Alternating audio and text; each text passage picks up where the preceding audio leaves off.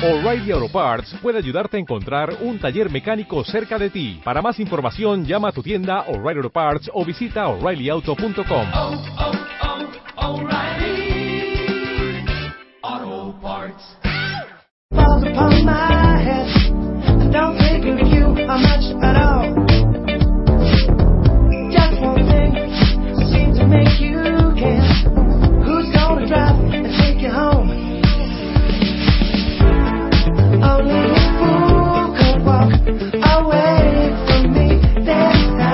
más yummy.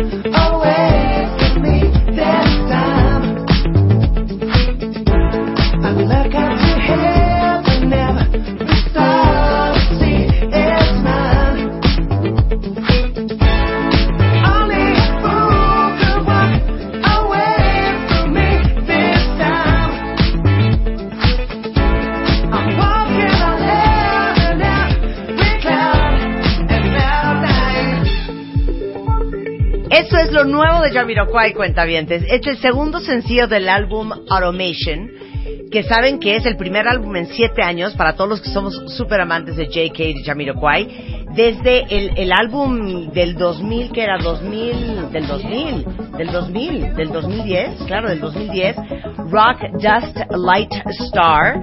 Pero este es el, pre- el primer sencillo que se los pusimos, que todos sentíamos que era como Odisea Burbujas, pero el segundo sencillo es el que acaban de escuchar, que se llama Cloud Nine, que siento que es un poco más Jamiroquai, ¿eh? Pero sigo sin estar totalmente felicísima. Pero para todos los que tienen todos los discos igual que yo que de Jamiroquai, el 31 de marzo sale el álbum completo en el sello Virgin EMI, este y se llama Automation. Es lo nuevo de Jamiroquai. Hoy viernes en W Radio. Oiga, les tengo que decir una cosa, cuentavientes. Aparte, Rebeca se va a arder tanto, tanto, porque anoche, no sé quién tiene este problema, que es un serio, serio, serio problema. ¿Quién tiene 10 mil, 12 mil, 15 mil fotos en su celular? ¿No es una pesadilla? ¿Cuántas fotos tienes en tu celular? No sé. Hija. Mil y algo, yo creo. Ay, no, no saben lo que me pasó. Desquiciante. Yo ya iba mal, porque tenía nueve mil fotos en mi celular. Entonces, ahora, ahora traigo un iPhone 7 y entonces Spider-Man me hizo el backup. Ya saben que siempre que Spider-Man mete mano en mis cosas, algo terrible sucede. Y de repente, ¿cuál es mi sorpresa? Que todas las fotos de toda la historia del mundo mundial en mi celular. 53 mil fotos. Entonces llevo literal una semana y media Borrando. borrando fotos. O sea, ya desquiciada. Desquiciada. Estoy muy orgullosa de mí misma y se los quiero compartir.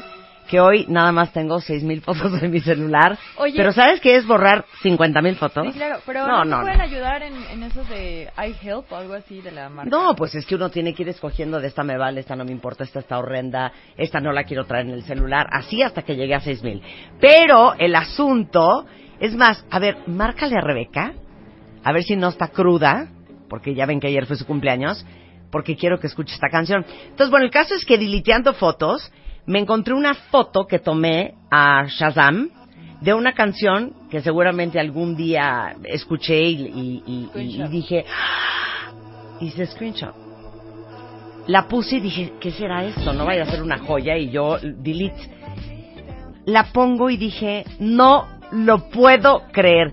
Desafortunadamente, yo creo que si ustedes no tienen más de... ¿Cuántos años serán? Más de... Pues más de 40 años. No van a saber cuál es. No, no, no van a tener idea de, de, de qué estoy hablando. Pero me traumó porque yo creo que todos los adolescentes que vivieron la época de los ochentas en todo su esplendor, se van a acordar tanto de esta canción porque aparte, otra cosa muy interesante. En los ochentas hubo una gran ola, si se acuerdan, de este música italiana.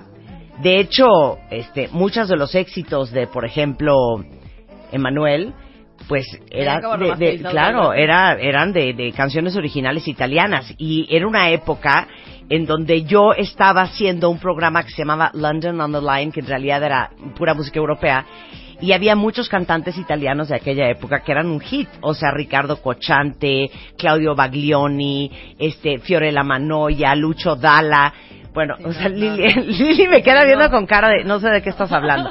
Pero ustedes más grandecillos sí. Y los más chiquillos de este programa, pongan atención porque uno tiene, si a uno le gusta la música, uno tiene que tener un gran acervo cultural. Entonces, Rebeca no contesta. Bueno, no importa, el lunes que venga se la vuelvo a poner. Pero esta canción que puse ayer, este, no, la primera, la primera, dije, no lo puedo creer, no puedo creer los recuerdos que me trae, no doy crédito y qué maravilla que encontré esta canción. Pero no hagan trampa, no shazamen, no googleen. A ver, ¿quién de ustedes, nada más de recuerdo, se acuerda de esta canción? Suéltala, mi luz.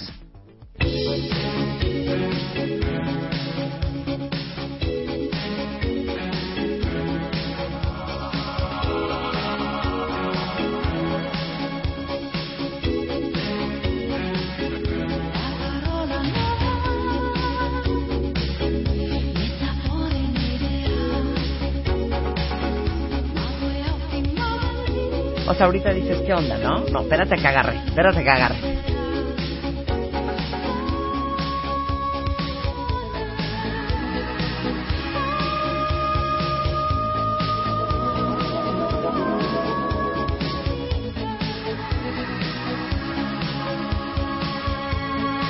Ahora sí, agárrense, ¿eh?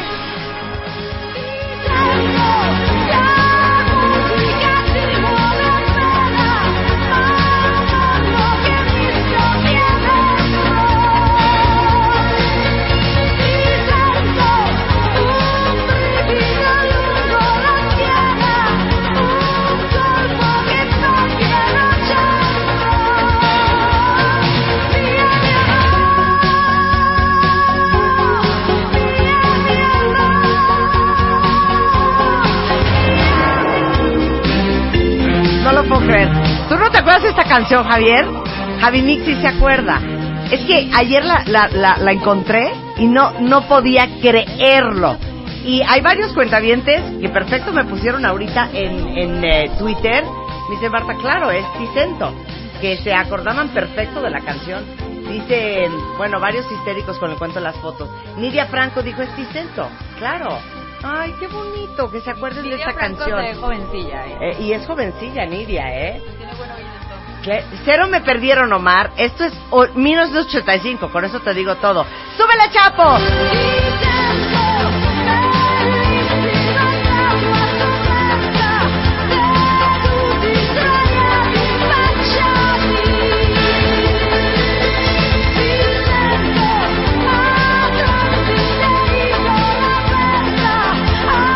Bueno, si de esta dicen, no, no tengo, no tengo idea de lo que está hablando Marta. Yo, a mí sí me gusta, pero yo no sé si me gusta porque es como de una época muy particular, porque el estúpido de Omar Caballero dice, Marta, te perdimos. Cero, es una monada esta canción, una monada. Pero, imagínense ustedes que hoy, ustedes agarran una computadora y pueden descargar una canción, no importa si es de un SoundCloud, no importa si es iTunes, no importa si es YouTube. Pero en 1980, Imagínense ustedes que la forma en que conseguíamos la- las estaciones de radio música era de- básicamente de dos maneras. O te suscribías a una cosa que se llamaba Gold Disc y te llegaba un CD semanalmente. Vénganse los dos a platicar esto. Ya, Javier, ven acá. Ven acá, Comecat. Te llegaban unos Gold Disc y eran literal la portada de un CD y venías de cuenta Paola Abdul Straight Up. La siguiente era la nueva de The Beastie Boys. La siguiente era eh, Empty Hammer, You Can't Era- Touch This. Eran compilados que llegaban mensuales o semanales. Semanales, semanales. Y eran Sí. 25 tracks y Más o menos. te venía toda la información, los cues y el, el, el cue de, para que te callaras y hablaras. Exacto. El Así, intro. así era, pero nosotros no teníamos dónde bajar canciones. No era No. nuestro iTunes. No, e- ese era nuestro iTunes. Entonces ese servicio pues te llegaba a tu CD y era ver la estación que la pusiera más rápido o que le atinara Sí. cuál iba a ser el trancazo, ¿no? O irte a buscar discos a Estados Unidos. o Exacto, exacto. O imagínense ustedes que hoy yo puedo googlear quién es Antonella Rugueiro, qué onda con Ticento, entro a Wikipedia y leo todo. Antes eran cuatro revistas. Radio and Records, Spin, The Rolling Stone y Billboard. Punto. Entonces eh, Arturo López Gavito agarraba estas revistas y él hacía el planeta en W con toda la información, pero pues enterarte de que, no sé, de que Michael Jackson iba a lanzar un nuevo álbum, pues era ver y Entertainment Tonight porque ni siquiera en televisión mexicana pasaban esas cosas. Aquí traía parabólica en su casa. Sí, Sí, claro. solamente así lo que te bajabas. invitaba a ver en TV. Sí, sí, sí. Claro.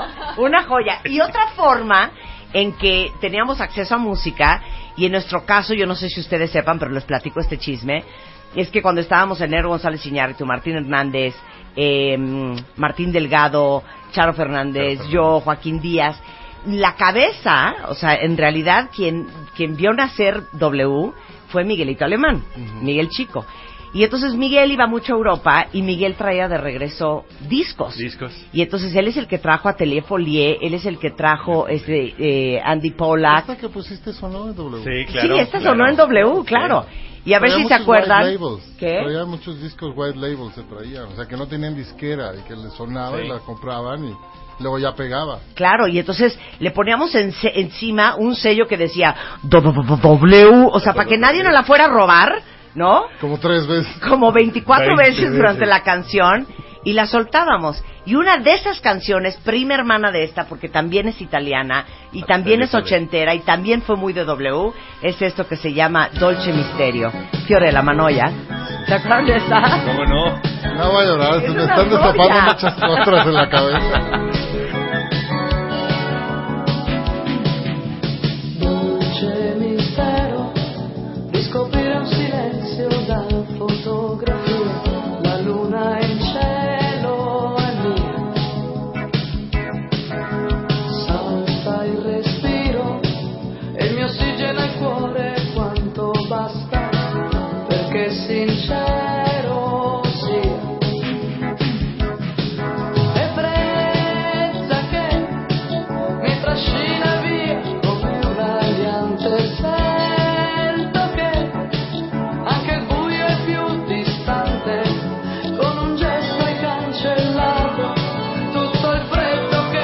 Esta era la parte cañona.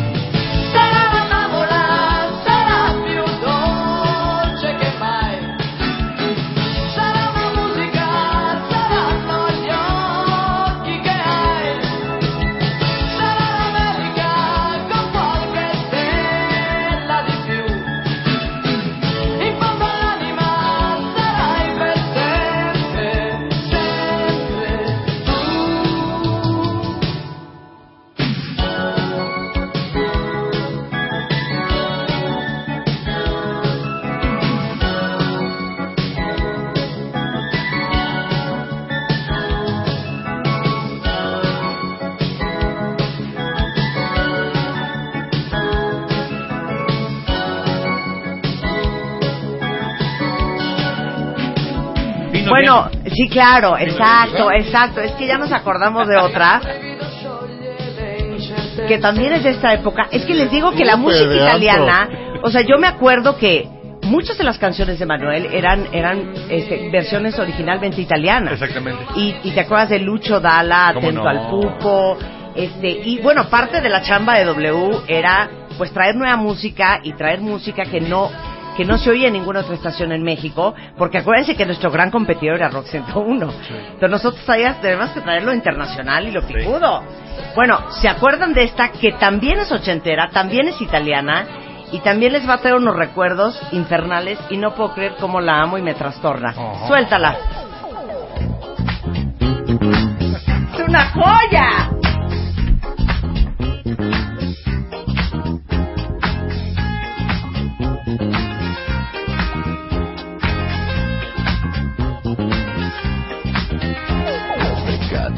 Bianca con lo sguardo da serpente. Io mi sono avvicinato, lei già non capiva niente. L'ho guardata, m'ha guardato e mi sono scatenato. Fred Astaire al mio confronto era statico e imbranato. Le ho sparato un bacio in bocca, uno di quelli che schiocca. Sulla pista diavolata, lì per lì l'ho strapazzata, l'ho lanciata, riafferrata, senza fiato l'ho lasciata, con le braccia mi è cascata, era cotta innamorata, per i fianchi l'ho bloccata e mi ha fatto marmellata. Oh yeah, si dice così, no? E poi, e poi, che idea, Fare idea, vedi che lei non ci sta. che idea. Fare idea,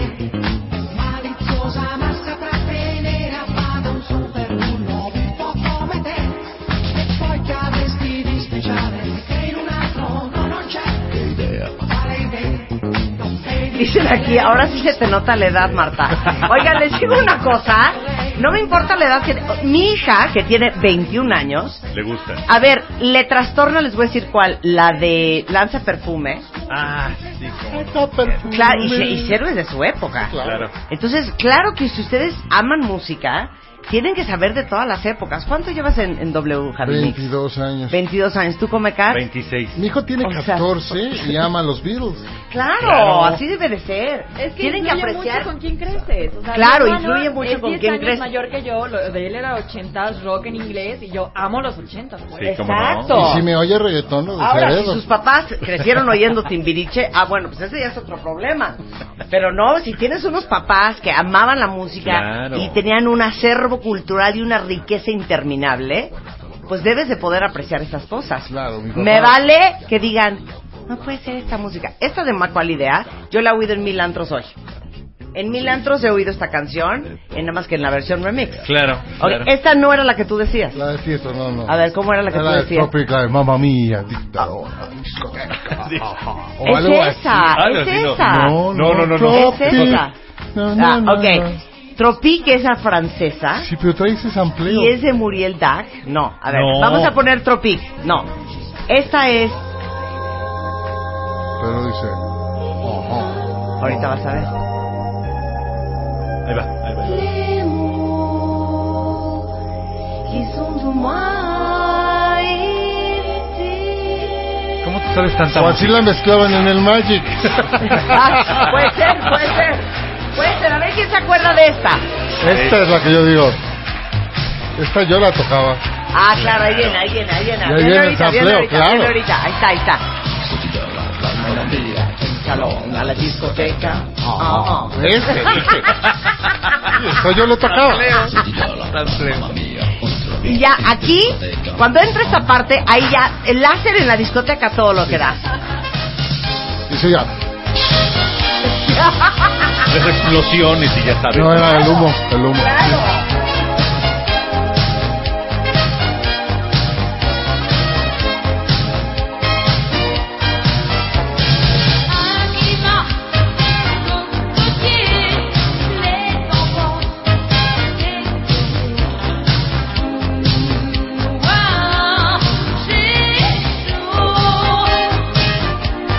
Tocaba yo, la metíamos con las manos quietas.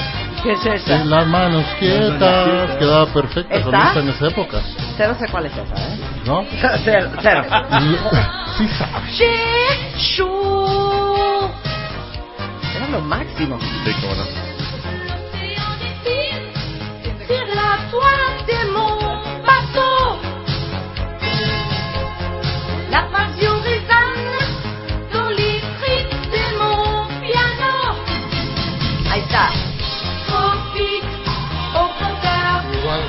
O sea, esto es Ibiza 1984, ¿eh? Nada más se los digo. Sí. Ok, ahora. Esa, esa, esa quedaba con la Sí, otra. pero esta es una versión karaoke horrenda.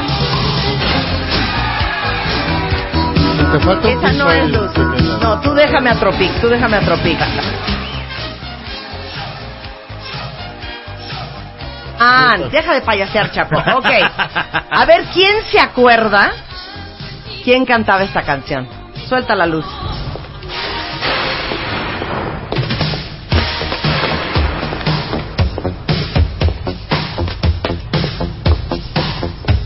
A ver si le atinan.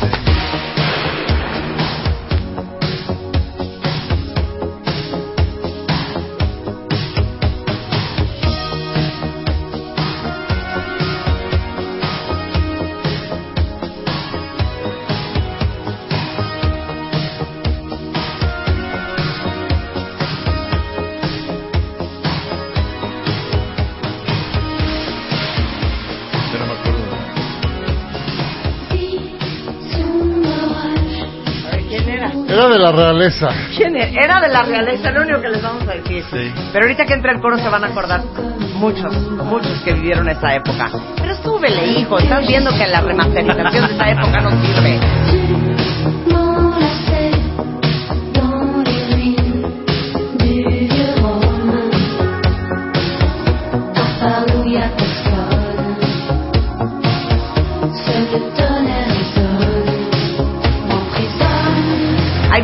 Viene. Y decía,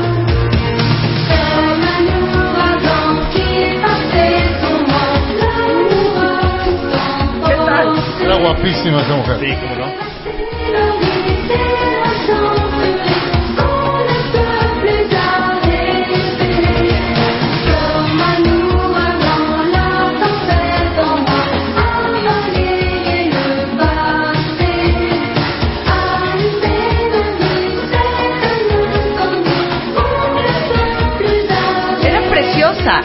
Le atinó? Carmen, ¿no? Carmen le atinó, claro, era la princesa Estefania de Mónaco, que sacó esta canción Sí, cómo no. y creo que fue básicamente la única que pegó. Creo que sí. Y se llamaba Huracán. Le Huracán. Bueno, vamos a hacerle honor a mi hija. ¿Para quién me, quién me pidió esta canción? ¿Quién me pidió la que sigue? ¿La que sigue? Oigan, varios le atinaron. Amparo dijo Estefanía de Mónaco inmediatamente, Edgar Benítez, Tessa, Cislali González, Pau González, Pilar Guerra, Julie LG, Lilia Pardo. Muy bien, muchachos. Muy bien. Muy bien, chiquillas. Ok, no me acuerdo quién me pidió esta, pero se la voy a poner porque es otra joya y una gran época.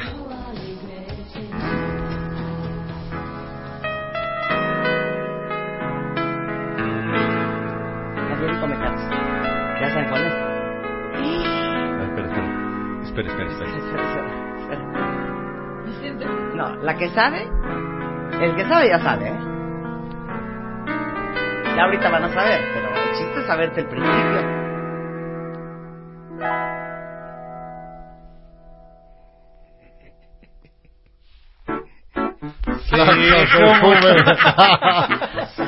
¿Qué tal? Esta era una joya. ¡Súbela, Chapo! Es viernes y ¿saben qué? Claro que sí, como que no. ¡Viva en los 80! Es bailecito con la manita caída así.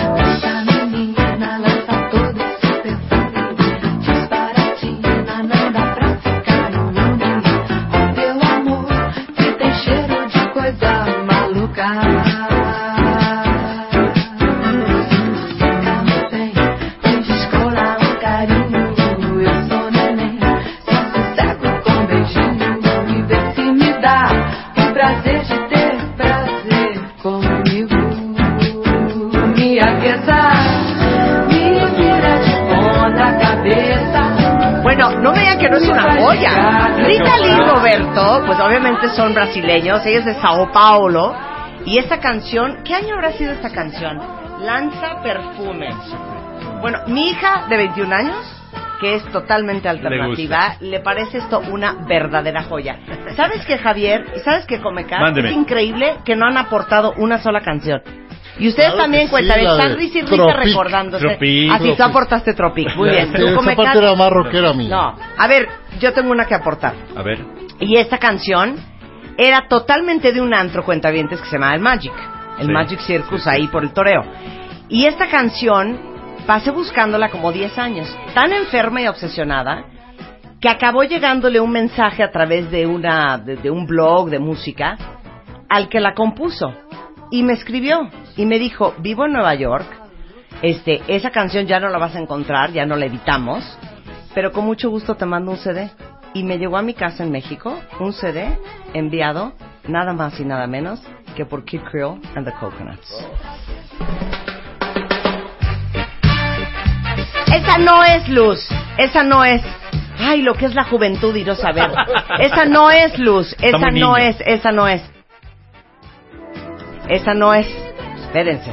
Pero sí es Kid Creole and the Coconuts, que también en los 80 era una locura. Y hemos puesto la canción varias veces aquí. Rebeca estaría tan ardida de no estar acá y de no poder poner sus canciones. Porque si yo tengo Tiene que 49 y ella tiene 51, pues ella sabe todavía más de esta época que yo. Oigan esta joya, oigan esta joya. Bilingüe, música sin fronteras desde los 80. Y decía, ¿Qué pasa? ¿Qué pasa? ¿Qué pasa contigo? Otra No cosa. Yo, otra cosa en mi cabeza, Dios.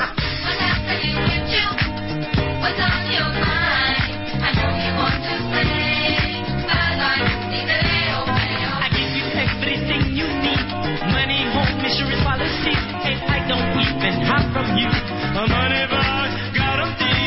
You always playing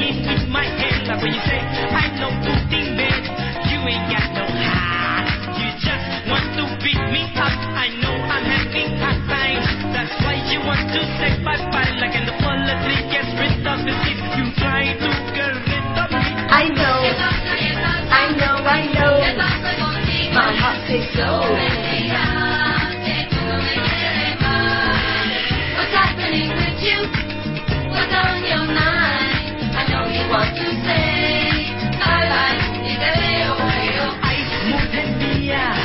¿qué quieres de mi vida? Yo te trato bien, todavía tú no estás feliz. El amor no es relajo, no juegues con mi corazón. Y por favor, enfrente de gente, no me digas You lazy bum! Fíjate a otra, coquetona, a mí no me importa. Por fin eres tú la que vas a sufrir. Si te quito mi dinero, tú no puedes vivir. I know. I know, I ¿Qué know. ¿Se acuerdan de esta? Sí, qué bueno. Esta era del Magic. Se mezclaba también con Just an Illusion de Imagination. Claro. Tun, tun, tun. Just an Illusion. A ver, Just an Illusion, Imagination. Rápido. Ya son las 10.32, ya se me fue el corte comercial. Cuentavientes, qué horror y tengo que ponerme a chambear. Porque hoy viene Diego el Chigal y vamos a tener clase flamenco. Vamos a hablar del Gato Fest para todos los que aman los animales, incluyendo los gatos. Y vamos a hablar de la vida del Dalai Lama con Marco Antonio Karam eh, de Casa Tibe. Todo eso, todo eso. Oye, nada más. El track favorito de mi mujer de esa época. Electrónica bien avanzada. Muy bonito. bien avanzada. Con esto nos vamos a un corte. Regresamos a chambear Adiós. solo en W Radio. Gracias, chicos.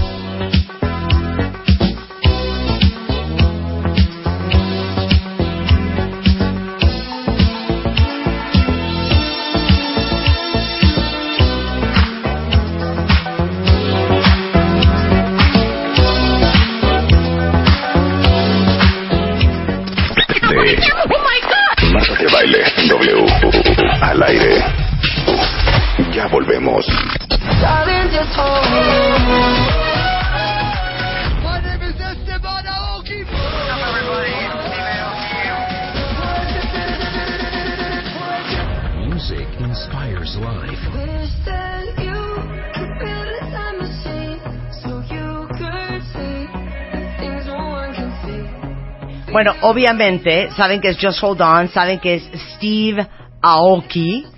Y les tengo una noticia espectacular para todos los que son uber mega amantes de la música. De hecho, le pedí a Facundo que lo hiciéramos juntos porque tenemos un lanzamiento muy especial en la compañía y es el World Dance Music Radio Awards. ¿Qué onda, Facu Facundo? No manches, Marta, llevo toda la semana tratando de pronunciarlo bien y ya acabas de darme la clase que necesitaba. No es cierto, tú hablas muy bonito inglés, dilo tú.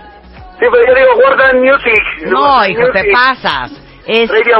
No, Radio así no es. No, no, porque le tienes que Bueno, dar caché al... A ver, a ver, cuentavientes. Vamos a traer a Steve Aoki, vamos a traer a David Guetta, vamos a traer a Martin Garrix, Y tú diciendo, ¿qué es eso? Martin Garrix. ¿Cuál dijiste Martin Garrix? No, es Martin Garrix. Martin Garrix, desde Holanda con amor. David Exacto. Guetta, desde Francia con amor. Y Steve Aoki, desde Estados Unidos con amor. Oye, se va a poner muy loco eso para, para ti, sobre todo que eres muy millennial y te encanta la música electrónica. Pues lo dirás en broma. Oye, pero a ver, entonces, el evento de los 40 principales ahora, ahora es el World Dance Music Radio Awards.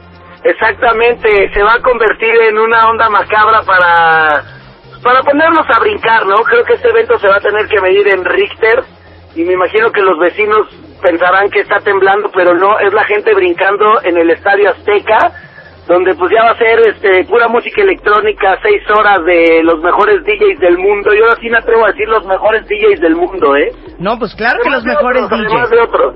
No, déjenme decirles que eh, eh, en el top 10 de los mejores DJs del mundo está David Guetta, está Martin Garrix y está Steve Aoki. Ellos ya están confirmadísimos, pero falta una lista interminable de gente que va a venir a este gran evento que en vez de el, el evento los 40 principales ahora lo cambiamos y como dices tú va a ser pura música electrónica. ¿Qué día es, Facundo? El 29 de marzo Ajá. y este y la idea es que también además de ser un evento donde eh, tendremos la mejor música también se premiará a la música electrónica a lo largo del año entonces si se meten a la página de los 40.com.mx encuentran ahí World Dance Music Radio Awards y ahí pueden votar también por no sé el- la rola más prendida el DJ más fiestero este, el mejor remix y hay como varias categorías que se entregarán ese mismo día.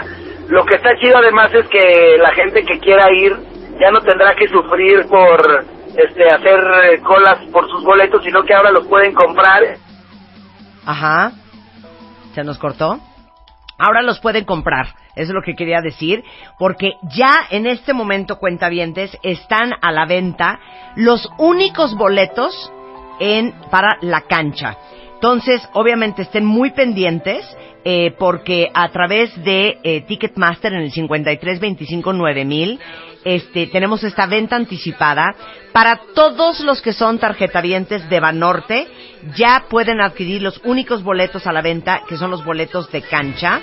Este, y la venta anticipada para Banorte es solamente, este, fue solamente ayer jueves, hoy viernes, eh, mañana sábado y se acaba. Entonces, pónganse las pilas, llamen a Ticketmasters al 53 25 9000, pidan sus boletos para la cancha del World Dance Music Awards. Y otra cosa increíble para todos los que están en otras partes de la República Mexicana o del mundo, van a tener una transmisión vía streaming en toda la cadena de los 40 y en redes sociales a través de arroba WDM Radio Awards usando el hashtag gatito WDM Radio Awards y ahí también lo van a poder ver a través de internet.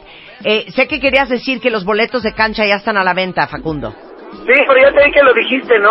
Sí, ya está, ya está, que se pongan las bueno pilas. para que, para que, además están bien baratos. O sea, yo creo que la gente que va a esos eventos está acostumbrada a pagar una millonada, pero ahora cuestan 950 pesos, entonces ya para que de una vez le hagan acá un regalo a, a chamacas, ¿no? Exacto, y les digo una cosa, esta venta anticipada es para tarjetavientes de Banorte.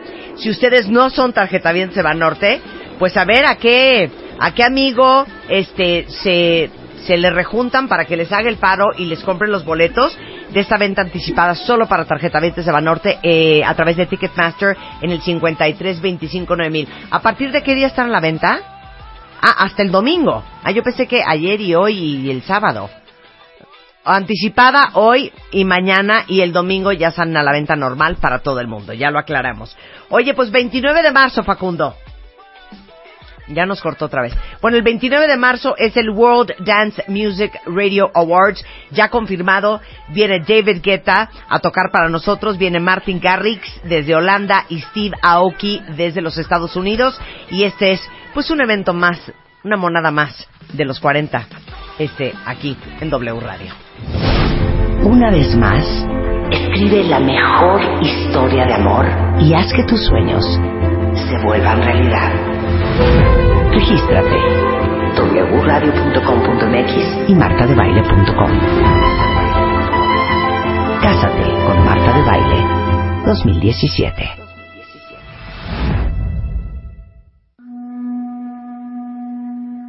Bueno, de lo más exitoso que hemos hecho esta- es que ya te veo y oigo esta música, entonces ya no puedo estar hablando como ametralladora, desquiciada, porque siento que el Dalai Lama estaría muy decepcionada de mí y me juzgaría. Entonces tengo que decirlo de esta manera, cuentavientes. El día de hoy, hermanos, hermanas. No, no es como así. El día de hoy, hermanos, hermanas. Marco Antonio Karam, presidente y fundador de Casa Tíbet en México. Primo hermano de madre y padre del Dalai Lama. Miren, ínchimos, BFFs. Está de regreso con nosotros. Tuvimos hace poco a, a Marco Antonio y nos explicó qué es el budismo. Y quedaste contratado para regresar a explicarnos quién es esta figura que ustedes llaman su santidad del Dalai Lama. Porque estamos de acuerdo que todos sabemos que existe el Dalai Lama. Alguna vez alguien ha visto una foto del Dalai Lama. Se habla mucho del Dalai Lama. Pero ¿quién es el Dalai Lama para ustedes? ¿Qué significa? ¿Qué representa? ¿Y por qué lo llaman su santidad? Bienvenido de regreso. Bueno, en primera instancia, Marta, no sabes el gusto que me da estar aquí en tu programa y el increíble efecto que tiene en aquellas personas que nos escuchan. Así que, ¿Cómo te fue la vez pasada? no, de forma espectacular tuvimos más de 50 mil hits a, la, a las redes sociales de la Casa del Tibet, o sea, casi... Y tú no me respetabas, qué grueso, Pero ¿no? ¿Tú crees que eso es, supuesto que sí. eso es budista? ¿Tú crees que eso es, que eso es un buen Buda? Oye, pues qué sensacional, ¿no? Fue muy interesante porque aparte eres un gran explicador. Oye, bueno, pues arráncate. El Mira, Dalai Lama. el Todo, quiero saber dónde nació, ¿Cómo quién no? era su mamá, quién era su papá, todo. Como bien sabes, el Dalai Lama es el líder temporal y espiritual del pueblo tibetano. Premio Nobel de la Paz 1989, e indudablemente, acuerdo a muchas distintas encuestas, entre ellas la encuestadora Gallup, el líder de opinión moral más importante del mundo contemporáneo. Esto es algo interesante, dado el hecho de que... O sea, el Papa eh, Francisco. Más todavía, tiene un rating, si lo podemos describir de esa manera, todavía más importante. Bueno, el Dalai Lama es, eh, nació en 1935 en ah, una provincia al oeste del Tíbet y eh, en lo que es, eh, lo que es eh, la provincia de Kham, ¿sí? en una pequeña aldeíta muy modesta llamada Taxter, cuyo único mérito es estar relativamente cerca de uno de los más grandes monasterios de la tradición, digamos, ortodoxa del budismo tibetano, la tradición Gelugpa, que se encuentra a pues unos 100 kilómetros aproximadamente de distancia de esta pequeña aldea. Eh, la familia del Dalai Lama era una familia primariamente de agricultores, de personas eh, que ni siquiera sabían leer ni escribir, analfabetas, y eh, tu- tuvieron el mérito, eh, por algunas condiciones y circunstancias, dentro del ámbito del seno familiar, de dar a luz a una serie de hijos que ostentarían cargos importantes dentro, digamos, la teocracia tradicional del Tíbet precomunista en general. La, la figura de los Dalai Lamas es una que nosotros... Por no- eso, pero nace el bebé, Nace el- en 1935. nace ¿sí? el bebé. ¿Cómo se llama? Eh, bueno, eh, le llaman eh, Tenzin Gyatso, Ok, Tenzin que Gyatso. quiere decir océano. ¿sí? De cualidades búdicas, digamos. Por así. eso, pero nace el bebé y la mamá del Dalai Lama no dice, tuve un Dalai Lama. No, no a ver, ¿cómo, cómo es? ¿Cómo es? Bueno, para empezar es importante tener en cuenta que el Dalai Lama es eh, alguien al que se le concibe como la encarnación del Buda de la compasión universal. Se le llama Avalokiteshvara en la lengua sánscrita, o los tibetanos le nombran eh, simplemente aquel que nos ve con ojos de amor u ojos amorosos, Chenezi. ¿Sí? Han habido 14 individuos que ostentan históricamente este título, que se basa en un concepto que es central para la filosofía budista, que es la continuidad de la conciencia o el renacimiento. Ok, por eso, ha habido ¿Sí? 14 Dalai Lamas. 14 además hasta la fecha. Exacto. O sea, por decir 14 reyes, 14 emperadores, por decir un nombre, ¿no? Para, para hacer un comparativo. Entonces ha habido 14 Dalai Lamas. Así es. ¿De qué depende que seas Dalai Lama? O que te Depende- nombren Dalai Lama. Depende de una variedad de factores. Primero, naturalmente, el que eh, la persona que ostenta el título manifieste ciertas habilidades y cualidades, entre ellas lo que podríamos describir como la perfecta recolección de sus vidas previas. Esto es que el pequeñito se reconozca a sí mismo como el Dalai Lama. Y así lo hizo él. Ahorita te cuento la historia. Conjuntamente con ello, una variedad de, digamos, experiencias visionarias eh, vinculadas a algunas de las personalidades más importantes, digamos, de la estructura espiritual del Tíbet, que simultáneamente, a través de ese medio, eh, de alguna manera reconocen y después eh, designan a este pequeñito conjuntamente con sus propios reclamos. Simultáneamente el niño tiene que pasar una serie de pruebas excepcionales en donde empíricamente se comprueba que existe evidencia para concebirle como la encarnación del previo Dalai Lama. Entonces déjame que te cuente la historia para ilustrar todas estas ideas. Sí, porque ¿no? siento que estoy perdida. Bueno. El previo Dalai Lama muere en 1933, el decimotercer Dalai Lama, Tupten Gyatso. ¿ok? Cuando este muere, eh, deja una serie de pistas en torno a donde probablemente piensa podrá experimentar renacimiento. O sea, Entre ellas tipo- una poesía, ¿verdad? Ajá. En donde eh, afirma que como una grulla, ¿verdad?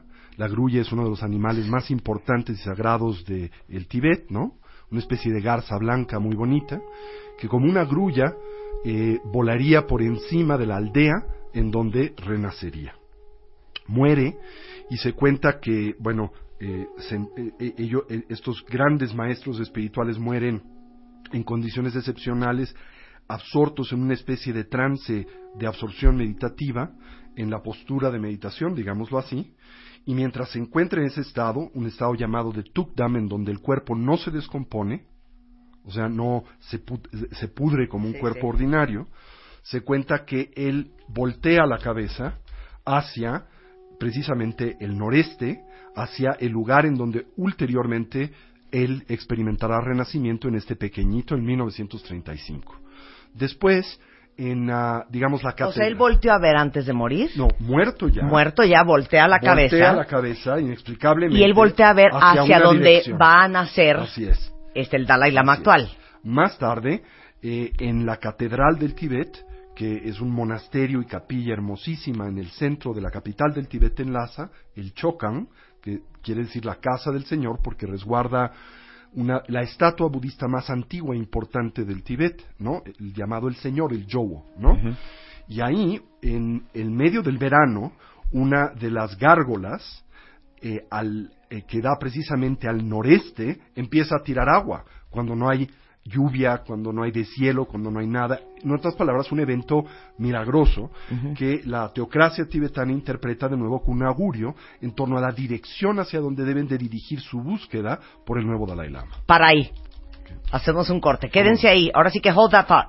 Regresando del corte, ¿cómo encuentran al Dalai Lama y cómo nombran al Dalai Lama? Regresando del corte comercial con Marco Antonio Karam, presidente de Casa Tíbet en México. W Radio 96.9 Radio, Twitter, Facebook, Periscope.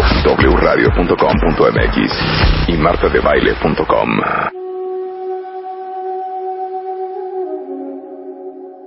Estamos de regreso en W Radio. Son las 11.06 de la mañana y hoy, cuentavientes, estamos aprendiendo de la mano del más capacitado, preparado, este, en México sobre el tema del el budismo. Está con nosotros Marco Antonio Karam, que ya empieza poco a poco, ¿no? Como robo hormiga, a ser amigo de este programa. Él es el, el presidente y fundador de la Casa Tíbet en México y estamos todos de acuerdo que uno de los grandes personajes de la historia contemporánea es el Dalai Lama. Y está muy cañón que llegue tu hijo de nueve años y te diga, Ma, ¿quién es el Dalai Lama? Y tú no sepas decirle, bueno, mira, hija, el Dalai Lama nace en 1935 y ya te eches un buen speech y sepas por qué es tan importante el Dalai Lama para, para los budistas. Entonces nos quedamos en que Te platicaba entonces que todo la- apuntaba al noreste. Así es. El La- Dalai Lama anterior, la antes de muerte morir. del Sí. previo Dalai Lama de Tupten Gyatso Ajá. Y las Eh, gárgolas que lloraban. Así es. Y a la muerte del previo Dalai Lama, asciende, digamos, al trono del Tíbet un regente que temporalmente, dada la historia tibetana, asumía ese cargo y esa responsabilidad durante el tiempo necesario para poder identificar a la nueva encarnación del Dalai Lama, Sí. poderlo entronizar, después educar y eventualmente permitirle asumir esa posición. Pero entonces el Dalai Lama que se muere, que era el Así número es. 13, porque ha habido es. 14 Dalai Lamas en la historia del Tíbet, se supone que reencarna Así en es. el siguiente Dalai Lama. se sep- la, la tradición eh, budista naturalmente es una tradición espiritual. ¿Qué quiere decir esto? El que concibe que nuestra fundamental naturaleza, lo que realmente a nosotros nos anima, no puede meramente reducirse a propiedades emergentes del organismo físico. En otras palabras, desde la perspectiva de la tradición budista, nosotros no podemos concebirnos como meras máquinas biológicas.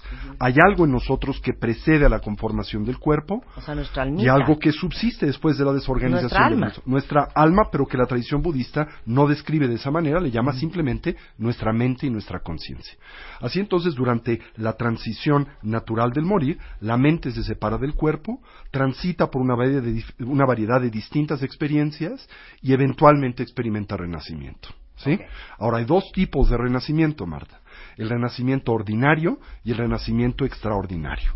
El renacimiento ordinario es aquel primariamente controlado por hábitos y tendencias inconscientes, sobre el que esa conciencia o mente tiene una injerencia muy primaria, muy limitada. Y el renacimiento extraordinario es aquel en donde, dada la evolución cognitiva del individuo, puede determinar, orientarse hacia un renacimiento consciente.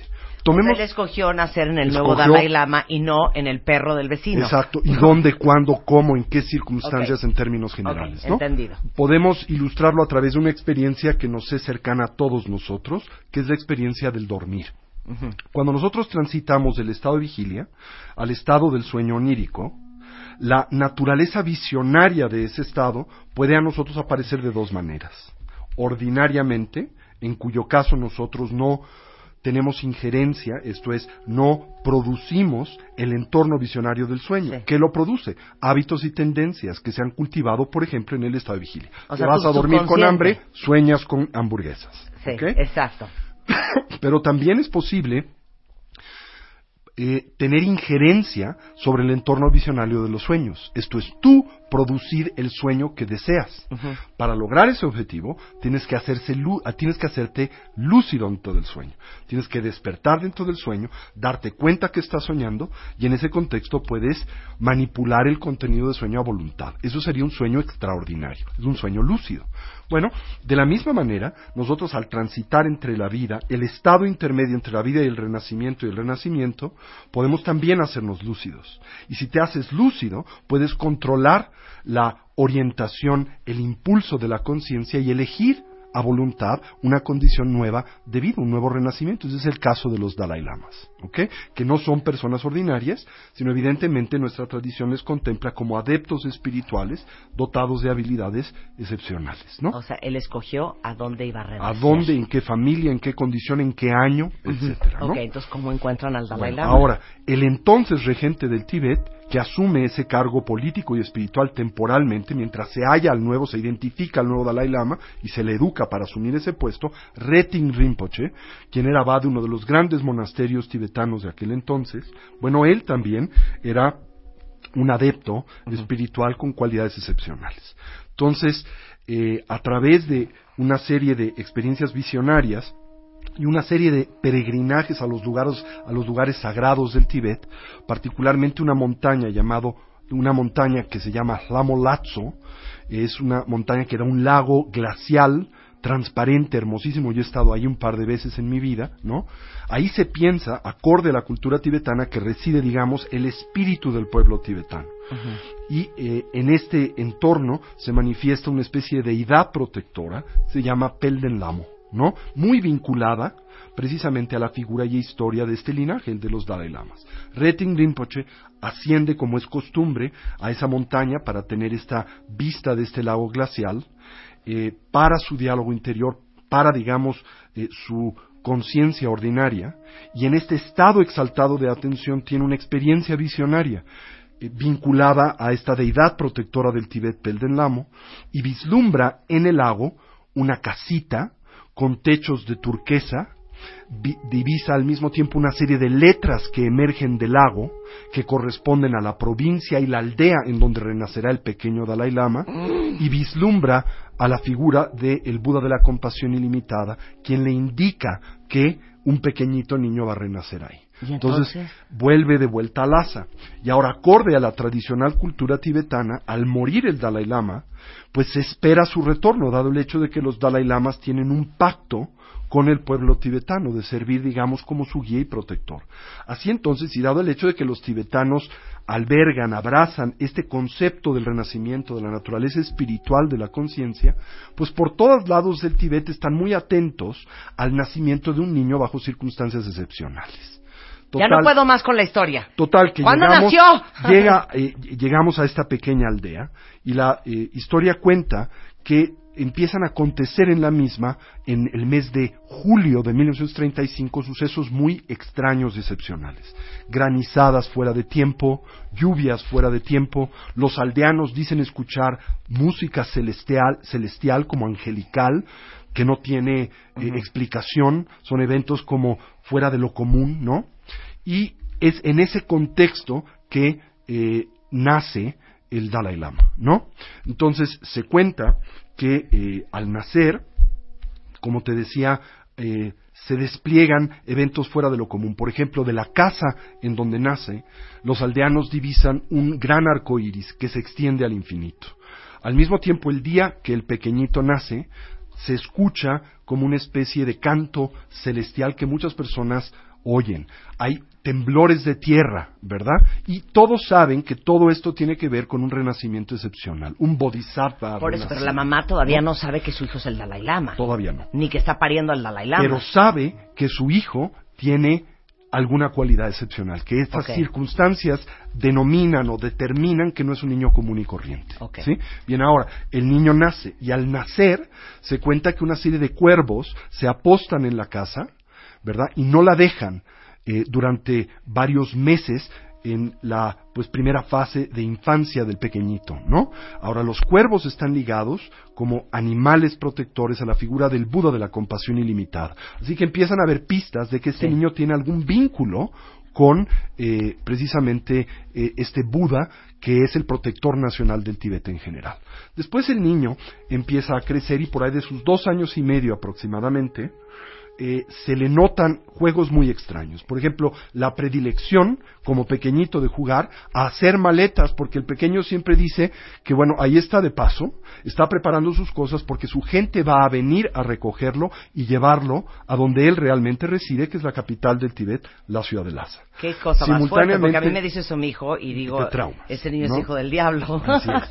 Al mismo tiempo, el niño, en lugar de jugar lo que los niños ordinarios juegan, lleva a cabo todo tipo como de rituales tradicionales tibetanos. Manifiesta una per- perfecta habilidad para manipular los objetos rituales tibetanos, estamos hablando de a los dos años, y al mismo tiempo hace cánticos.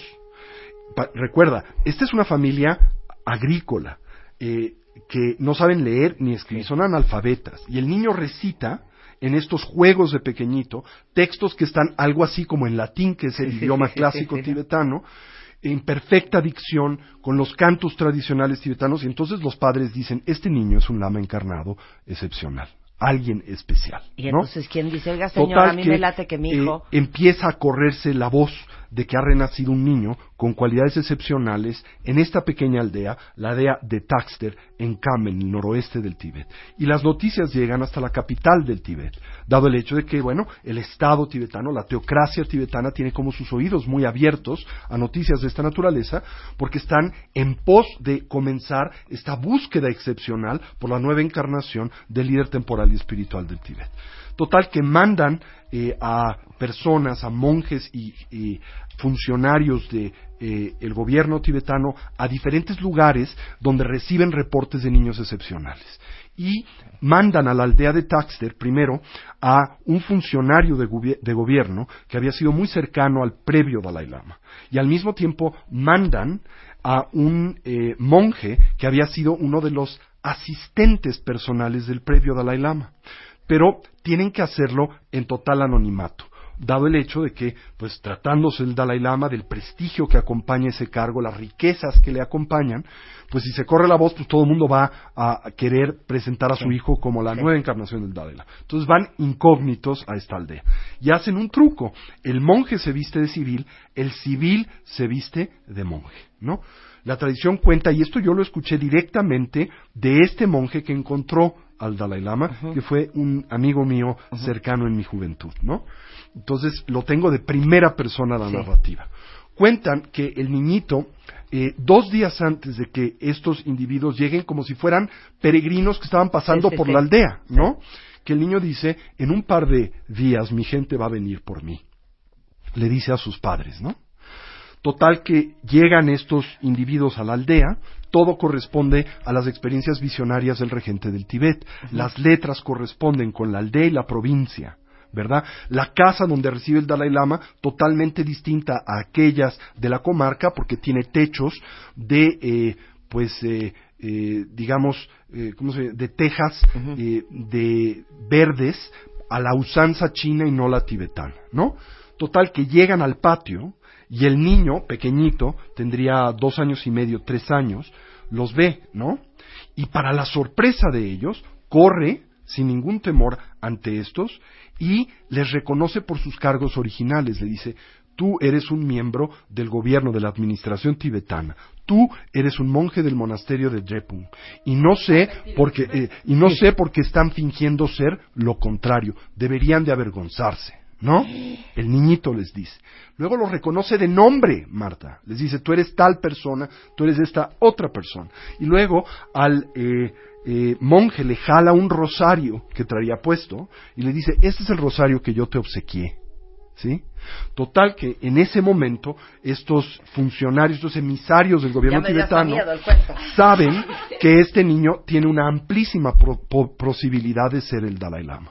Pero no quieren revelar nada por diferentes razones. Entre ellas, este era un territorio que estaba en aquel entonces administrado por un señor de guerra musulmán, que evidentemente de enterarse que el próximo rey del Tíbet había nacido en esa aldea, lo iba a capturar, ¿no? Y pedir rescate por él. Entonces tienen que ser muy cuidadosos, regresan a Lhasa y dicen a los padres que volverán en algunos meses, porque tomaba tres meses el viaje entre esta aldea y la capital del Tíbet. Vuelven tres meses después para empezar pues a investigar más precisamente si el niño en efecto es la encarnación del previo Dalai Lama.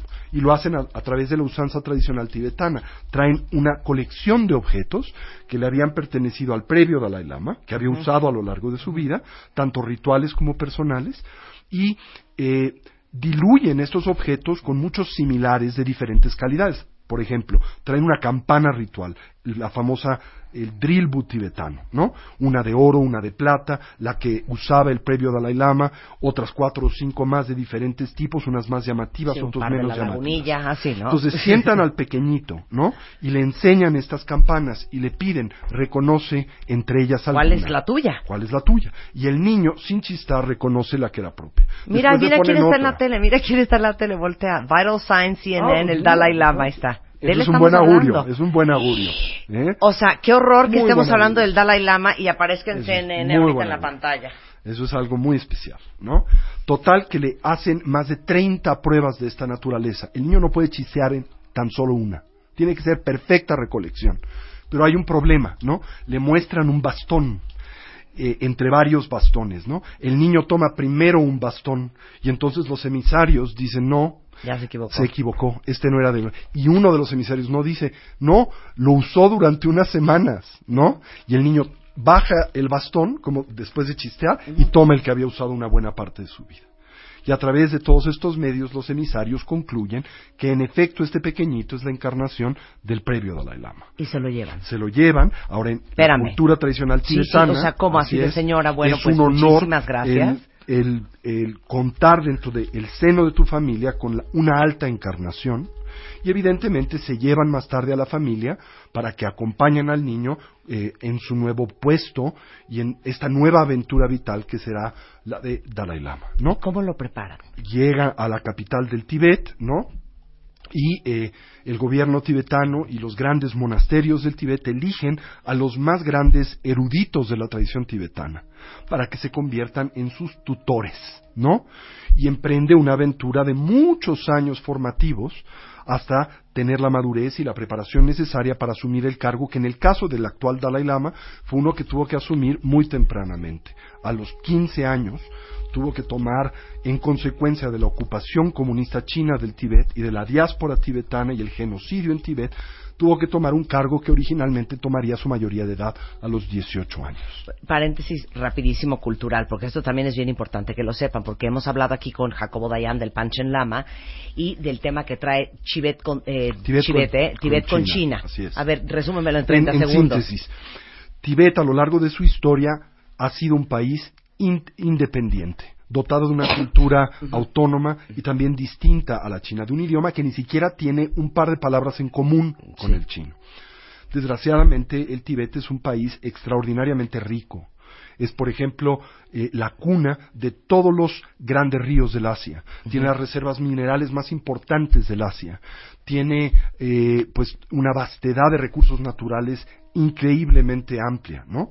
Total, que China invade el Tíbet en 1949, eh, un, par de años, un, un par de meses después de que se proclama la República Popular China bajo Mao Zedong, se envía un contingente militar de más de 250 mil soldados al Tíbet y el Tíbet cae, dado el hecho de que es un país que nunca tuvo ejército, como Sí. Costa Rica, ¿verdad? Sí. Ante pues esa fuerza de ocupación. En los próximos años, 1.2 millones de tibetanos, de 6 millones de tibetanos mueren en consecuencia de las políticas de ocupación chinas del Tíbet. De 6.250 monasterios que resguardaban pues, los grandes tesoros de la civilización budista del Asia y de India, quedan en pie después de la revolución cultural china, los primeros años de la década de los 70, 17. ¿Sí? 17 monasterios de 6.250 monasterios Quedan 17. y huyen del Tíbet más de 150 mil tibetanos al exilio, ¿no? Primariamente en India y en otras partes del Asia. ¿Dónde vive el Dalai Lama hoy? Actualmente el Dalai Lama vive en una eh, pequeña eh, ciudad que hace frontera con el Tíbet eh, en India llamada Dharamsala, en el estado de Himachal Pradesh. Ok, para ahí. O sea, eres como una enciclopedia, Marco Antonio, ya cálmate. Regresando del corte, a los 15 años ya es bautizado. Se le da el cargo Se le da el oficial cargo de Dalai, Dalai Lama, Lama. y asume el poder tanto espiritual como temporal del Tíbet. Ok, el Dalai Lama es el primer eh, premio Nobel reconocido por su preocupación acerca de los problemas ambientales globales. Recibió el premio Nobel de la Paz en el 89, ha escrito más de 50 libros, ha recibido más de 57 doctorados honoris causa. Entre ellos, uno aquí en México por parte de la Universidad Iberoamericana. ¿Por qué? Eso nos va a explicar Marco Antonio regresando del corte. Y oigan, y todas las preguntas que tengan en Twitter, en Facebook, sin vergüenza, mándenoslas y con mucho gusto le- le- les contestamos para que todos aprendamos más de quién es esta figura sagrada para los budistas, el Dalai Lama, en W Radio. Marta de baile W al aire. Ya volvemos. Una cantidad de preguntas en redes sociales, cuentavientes, porque hoy estamos en clases intensivas de, Dada, de Dalai Lama y budismo. Está con nosotros Marco Antonio Karam, es presidente y fundador de la Casa Tibet en México. Y como el Dalai Lama es una figura muy importante de nuestra historia contemporánea, me parece importantísimo que sean budistas o no sean budistas, crean en el budismo, entiendan el budismo o no lo entiendan, que entendamos la historia del Dalai Lama, que es el número 14 en la historia del Tíbet, quién es, cómo lo escogieron. Les acabo de mandar unas fotos espectaculares del actual Dalai Lama, eh, Premio Nobel de la Paz, cuando era chiquito. Y nos quedamos en que eh, una vez que identifican, después de una serie de pruebas fuertísimas, que él es la reencarnación del Dalai Lama número 13 para convertirse en el número 14, se lo llevan de su familia a los tres años de edad. Qué triste. Esa- esas fotos tiene carita triste, Marco.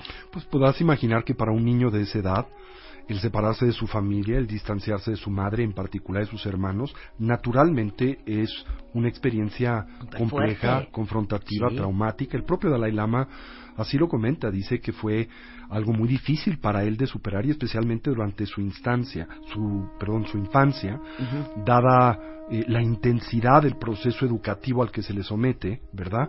Y no tener la oportunidad de jugar como un niño ordinario, de no convivir con sus hermanos en términos generales, fue algo muy difícil, aunque también evidentemente no es tan eh, extremo como se piensa, a la familia, el propio gobierno tibetano la traía, le eh, aportaba una casa muy cercana al Palacio del Pótala donde residía el Dalai Lama, la madre del Dalai Lama lo podía visitar eh, recurrentemente, aunque no vivía con él eh, todo el tiempo, ¿verdad? Pero, pero es un poco lo que hablamos siempre en este programa. Y lo hablábamos ayer con Mario Borguiño de el miedo que tenían muchos de ustedes de no renunciar a su trabajo. Y Mario dijo algo bien bonito. Dijo, al final, cuando tú crees que el trabajo es el vehículo para pagar tarjetas de crédito y para pagar colegiaturas y para comer, pierdes todo el sentido más importante y más grande de la vida, que es entender, mucho más allá de la subsistencia vulgar, es cuál es tu misión en la vida, para qué veniste, cuáles tus, son tus grandes deseos, tus grandes sueños, tus grandes anhelos y el gran propósito por el cual tú estás en esta tierra y no alguien más. Y es un poco, me imagino, el proceso del Dalai Lama, Así de entender que su a sí propósito de vida era mucho más grande que él había que nacido jugar. para abrazar una responsabilidad que iba más allá de sí mismo. Claro. Oye, entonces, a los 15 años ya es oficialmente el Dalai Lama. ¿Qué edad tiene hoy? Dalai Lama. 81 años. 81 Cumple años. Este año 82. Ok. Entonces, a los 15 años ya es el Dalai Lama. Así es. ¿Qué significa eso? Bueno, el Dalai Lama es el líder temporal y espiritual del pueblo tibetano. Eso quiere decir que por un Es lado papa. era como una especie de papa, Sí. era por un lado el rey de Tibet, pero por otro lado también la cabeza principal, digamos, de las distintas escuelas del budismo tibetano. El budismo tibetano está dividido en diferentes tradiciones, pero al Dalai Lama se le contemplaba como una especie de unificador y patriarca de todas estas, aunque cada una de estas escuelas tiene, digamos, su cabeza en particular, ¿no? Y el Dalai Lama, porque, eh, eh, eh, por cierto, todo el mundo está con los pelos de punta aquí en Twitter, porque justamente cuando estamos teniendo esta conversación, volteo a ver un monitor que tengo enfrente, que es CNN, en el, el internacional, y de repente sale un anuncio y sale el Dalai Lama. Dicen. ¿esto significa algo? Pues una coincidencia, como una sincronía, ¿verdad? Algo excepcional. Siento que el Dalai Lama me quiere conocer. Que- muy probablemente. Siento que así es. Oye, eh, ya, ya que conocen un poco la historia, eh, si no escucharon el programa que hicimos eh, con Marco Antonio Karam la última vez, en donde explicó toda la filosofía budista, les mando ahorita por Twitter el podcast, que de todos modos está arriba en martadebaile.com para que se pongan al corriente. Este, nos trajiste recomendaciones de vida del Dalai Lama, porque Así así, es. les van ustedes a entender cómo piensa un budista. Así es. Bueno, pensé que podría traerle, y esta es una compilación de algunos consejos de vida que el decimocuarto Dalai Lama nos ha, pues, eh, regalado a lo largo de los años, ¿no? El primero de estos dice, ten en cuenta que el gran amor y los grandes logros requieren de grandes riesgos. En otras palabras, que si nosotros queremos darle un sentido de profundidad y trascendencia a nuestras vidas, no podemos existir siempre intentando apostarle a lo seguro. Tenemos que tomar riesgos. Nunca eh, debes de esperar siempre caer en blandito, tener una especie de red de protección que garantice un resultado determinado en tu vida. Esa es una perfecta receta para la mediocridad. ¿sí? ¿Qué dijo ayer Mario Borguiño? Decía, presiónense. Solamente con la presión uno crece. concibe que puedes hacer cosas que no atisbas puedes llevar a cabo, que tienes capacidades que ni siquiera sospechas. Toma riesgos en tu vida, sarte de esa línea Zona de de confort, confort, de esa zona de confort en tu vida. Y dice el Dalai Lama, el gran amor y los grandes logros se encuentran precisamente en esa dimensión de la experiencia, no en lo que es cómodo, no en lo que es seguro, ¿verdad? No es lo que es fácil. y no en lo que es fácil. Dice también, cuando pierdas, y hay algo aquí muy No importante, puedo, tuitea. Ya cuando lo leí. pierdas, dice, no pierdas la lección. En otras palabras, Vuélvelo a repetir. cuando pierdas, como mínimo, no pierdas la lección. Ahora dilo como cura budista. cuando pierdas, no pierdas la lección. ¿No? ¿Qué quiere decir esto? Para empezar, ¿qué posibilidad exista, existe de que en el devenir de tu vida te topes, te veas expuesto a dificultades, problemas y a fracasos? Bueno, la realidad es que no hay posibilidad alguna, es certero. Vas a perder en algún momento en tu vida, ¿no? Pues entonces, como mínimo, no pierdas la lección. Porque cada conflicto, cada dificultad aporta un aprendizaje. ¿Puedo ser todavía más específica? Perdiste tu relación de pareja, no pierdas la lección. Así es. Perdiste tu matrimonio, no pierdas la lección. Perdiste un dineral, no pierdas la lección. Perdiste una oportunidad de oro, no pierdas la lección. Acuérdate el famoso precepto. Perdiste tiempo, No no pierdas, la lección. Sí. Eh, perdiste lo que te es valioso, no pierdas la lección. No lo repitas de nueva vez, ¿no? Como decía el gran Arnold Toynbee, el gran historiador inglés, decía que los pueblos que olvidan su historia están condenados a repetirla. Y los seres humanos que olvidamos nuestra historia estamos también condenados a ser incontrolablemente repetitivos, ¿no? Por eso dice el Dalai Lama, si pierdes y vas a perder, no pierdas la lección. Aprende de tus errores, ¿no? Oficial, quiero ser amiga del Dalai Lama. Dice también, en tu vida sigue las tres R's, tres principios fundamentales que pueden sustentar tu desarrollo moral y evolutivo. Y dice, nunca pierdas el respeto a ti mismo. Y mi maestro solía decir, Tulku Rinpoche, quien fue uno de los más grandes eruditos y contemplativos tibetanos del siglo XX, decía que en la vida hay muchas cosas que uno puede negociar pero hay una que no es objeto de negociación, y ese es el respeto a ti mismo, tu propia dignidad. Decía, negocia lo que se te venga en gana, ¿qué importa quién lave los platos en la noche? Pero no pierdas nunca tu dignidad y no negocies tu dignidad. Ten respeto para ti mismo. Respeto para los otros, porque los otros como tú desean ser felices, desean dejar de sufrir y lo merecen tanto como tú. Y responsabilidad sobre todas tus acciones, porque todo lo que haces, piensas y dices, te guste o no, genera consecuencias de las que eres responsable. Eres el arquitecto de tu propia vida.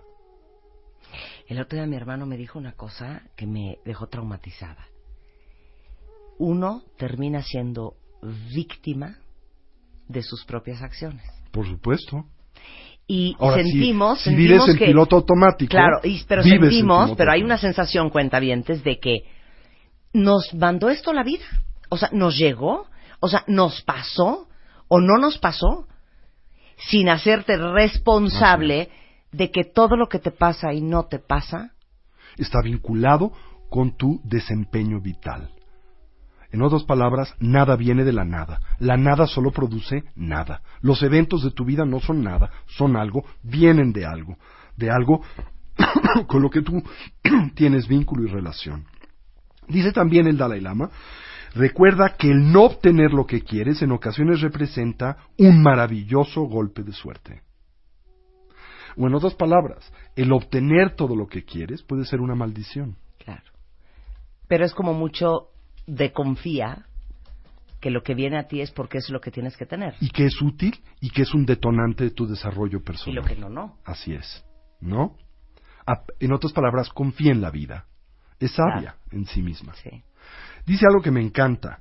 Aprende las reglas, así sabrás cómo romperlas apropiadamente. En otras palabras, no seas una persona rígida, ¿verdad? Si bien debes de seguir las reglas en términos generales, también, en ocasiones, debes de romperlas. ¿Me puedo brincar, Por favor. por favor, a este el número 8? Se van a traumar, me dieron ganas de llorar. Dice, pasa un poco de tiempo a solas todos los días. En otras palabras, ¿A cerciórate? ¿A en cualquier hora? momento, aunque sean 10 ¿A minutos. qué hora? ¿En Si tu uno no coche? puede... Bueno, ¿quién de ustedes que son mamás no se pueden meter a hacer pipí? Porque empiezan, ma, ma, ma, ma. O sea, ¿a Así qué es. horas va a estar uno sola? Así es. Fabrica el tiempo. Aunque te tengas que levantar una hora antes de lo común, antes de lo ordinario. En tu coche, que tienes que pasar. Yo ahorita me acabo de echar tres horas para llegar acá. Bueno, ¿qué quiere decir? Pasa ese tiempo a solas. Apaga la radio. Deja de estar preocupado por lo que tienes alrededor. Apaga la radio jamás. jamás, Marco. Voltea tu atención Sí, hacia claro, ti mismo. claro. ¿no? Abre tus brazos al cambio, pero no te olvides de tus valores. ¿Sí? 12. Dice, una atmósfera de amor en tu casa es el cimiento para toda una vida. ¿Sí? Esto, Ahonda, es, ahonda. esto es el fundamento de lo que es importante y trascendente en tu vida. El amor produce amor. La violencia genera violencia. Ese es un principio primario de la vida. Y el número 13 les va a doler en el alma. Este me encanta, dice, en discusiones con alguien querido, ocúpate tan solo de la situación actual, no saques a relucir el pasado. O como decía mi maestro, puedes ser histérico, pero no seas histórico. ¿No? O sea, si nos estamos peleando hoy porque llegaste tarde por mí, no hay permiso de, pues sí, pero el domingo no te estuve esperando yo. No, nadie está hablando del domingo. En diciembre de Nos encanta, 1932 tú claro. dijiste... Y el día que no, tú me dijiste que me ibas a acompañar a casa de mi mamá y no llegaste, a ver ese día qué, ese día qué. No hagan de su vida una ensalada. Me gusta mucho esta, dice, una vez al año ve a algún lugar en el que nunca hayas estado antes, y diría yo, donde nadie te conozca. ¿Para qué? Para reinventarte. ¿Sí? En tu relación interpersonal, para reencontrarte, para renegociar el contrato de pareja, para renegociar la relación que tienes con el mundo y que tienes contigo mismo, para entender que la identidad que abrazas en tu vida es una mera fabricación mental. Siete, este también les va a doler. Pero dilo bien, como budista inspirado. Cuando te hagas consciente de haber cometido un error, haz algo inmediatamente para corregirlo. Esto es, no te dilates porque tiende a crecer, a complicarse, a elaborarse, ¿no? Corrige las cosas cuando están en caliente. ¿Sí? O sea, nada sirve pedir perdón una semana después, cuando uno ya lloró como puerco. Y esta me encanta, dice. Recuerda que a veces el silencio es la mejor respuesta. Calladito te ves más bonito. Mi mamá lo decía de la siguiente manera. La mejor palabra es la que no se habla. Así es. ¿No? Está muy bonito lo que dice el Dalai Lama. Y es sentido común. A veces yo eh, afirmo que el budismo es la ciencia del sentido común, que es el menos común de los sentidos, por cierto, ¿no? Casa Tibet ah, está acá en la Ciudad de México. Así es, la Casa del Tibet es el centro cultural oficial de su santidad el Dalai Lama en la colonia Roma, la calle de Orizaba 93. Estamos a sus órdenes. ¿Pero qué va uno? ¿Da clases? La Casa del Tibet medita? es un centro cultural, es un, un centro educativo que tiene como mandato pues el difundir la rica herencia espiritual y cultural del pueblo tibetano. Tenemos un programa educativo excepcional. Ahora, de hecho, eh, el 3 y 4 de marzo tenemos nuestro seminario de introducción a la teoría y práctica del budismo tibetano. Ah, eso que está es padrísimo, cuenta bien, para que quieren aprender. de ingreso para lo que es el programa formativo que se ofrece en la Casa del Tibet de México, en el auditorio del Museo Sumaya, en Plaza Carso, y pueden comunicarse con nosotros al 5511-0802, 5514-7763, pueden entrar a nuestras redes sociales, Casa Tibet México, a nuestro Twitter, Casa Tibet México también, y bueno, pues a nuestra página web www.casatibet.org.mx. Algo bien interesante, porque lo acabo de leer ahorita de alguien en, en Facebook, eh, decía, yo soy católico, ¿puedo practicar el budismo? Y yo recuerdo muy bien que cuando tú viniste la primera vez dijiste, para nosotros el budismo no es una religión. No es una religión. No es una religión. Es una filosofía, es una forma de estar en el mundo centrada en una actitud de lucidez y sabiduría. Así que sí, por supuesto, cualquier individuo puede derivar beneficio de las herramientas contemplativas de autoanálisis propias de la tradición budista. Claro. Entonces, el programa formativo para todos los que quieren aprender sobre budismo, Así es. a ver si con eso encontramos la paz interior, que yo hasta la fecha no la conozco, este es 2 y 3 de marzo, ¿verdad, Marco? Es eh, sábado y domingo, creo que es 3 y 4 de marzo. 3 y 4 de marzo. De todos modos, ahorita les mandamos todos los teléfonos, todos los datos en Twitter y en Facebook. Este, vamos a poner aquí el, el logo de Casa Tibet. Y, am, y pues, ¿qué más nos queda en el tintero? Bueno, pues el Dalai Lama se ve forzado a escapar del Tíbet en 1959 en consecuencia del deterioro de la condición política en el Tíbet y de pues eh, la evolución de la tanto diáspora como del genocidio tibetano.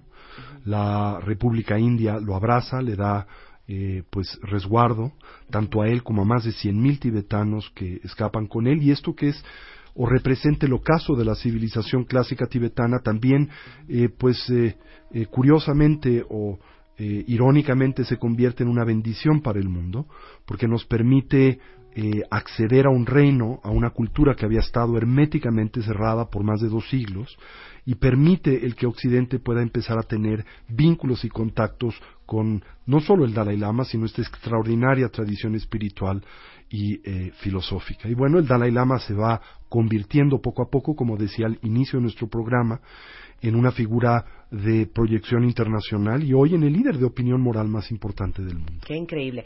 Tiene más de 50 libros. ¿Cuál, para todos los cuentavientes que están escuchando, que les interesaría como empezar desde clase 1.1 de budismo, cuál libro recomendarías que lean del Dalai Lama?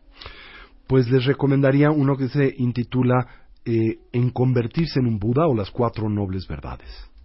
¿En convertirse en un Buda? Sí, o las es cuatro. uno, o las cuatro nobles verdades. Perfecto. Es una presentación primaria de la filosofía budista. ¿Sí? Sensacional. Marco, un placer tenerte aquí. El placer es siempre mío. ¿A qué vas Gracias a por- regresar? Porque tienes que regresar. ¿Qué te Aquí parece? dicen, Vuelve a invitar a este hombre excepcional. A mí me A encantaría hablar ahora acerca de la meditación. No entiendo. Te lo juro que no entiendo la meditación. Ponme música para meditar. Te voy a explicar lo que es para mí la meditación. Y por qué me da como medio risa, pena, oso. Así. Ponme rever. Cierra tus ojos. Imagina una gota de rocío resbalándose en la punta de una hoja. Siente tus pies. Siente tus rodillas. Siente la sangre correr por... ¡Ay, no, no! ¿sabes qué? No puedo. Me da pena ajena, me da oso, me quiero reír, me quiero salir de la clase, me da angustia, me sudo, todo. No, eso no es Eso no es. Eso es un ejercicio de relajación Ya eso se- me ponen tan mal, eso se, me da una pena ajena, porque a mí me dicen, cierra los ojos, pon tu mente en blanco, y automáticamente estoy pensando, en la tarde tengo que ir para retirar la revista, y entonces en la noche tengo una junta, tengo que ir, una- no he comprado el regalo de la boda del sábado. Eso es lo que me pasa a mí. no, afortunadamente eso no es la O sea, tú meditas diario. Todos los días. ¿Cuánto excepción. tiempo? Unas cuatro horas. O sea, no, no, no trabajas o cómo. Lo hago muy temprano por la mañana, tarde en la noche y un rato durante el día. ¿Y si tienes rato solo? Me sí, por supuesto. Me decía una persona que creo que es muy interesante la observación, decía, oye, ¿cómo le haces para meditar en el medio del bullicio de la vida diaria? Sí. Y yo le decía, ¿cómo le haces para vivir en el medio del bullicio de la vida diaria sin Sin meditar? meditar, claro. Si no meditara esta mañana me hubiera literalmente suicidado. Ponme, ponme, ponme Benny Hill. Yo te voy a explicar cómo yo siento que vivimos el 90... Benny Hill. Ah, Cómo vivimos el 99% de la gente. O sea, Marco Antonio vive, ponme música tibetana.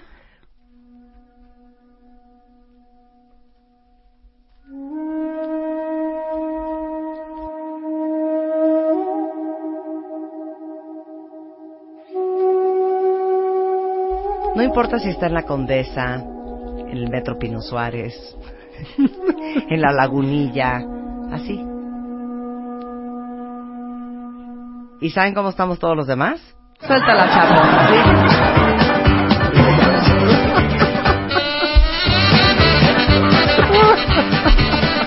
Marco Antonio Caram. Marta de baile.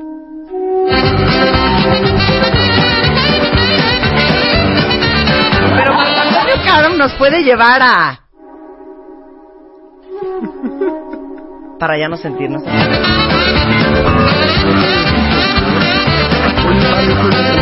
Así estamos. Si no es perfecta. Así, así estamos.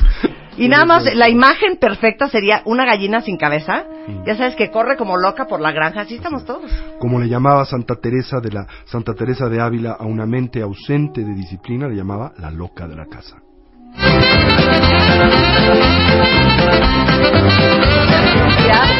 Gracias, Marco. Un placer tenerte acá. Gracias. En redes sociales es arroba Casa Tibet México.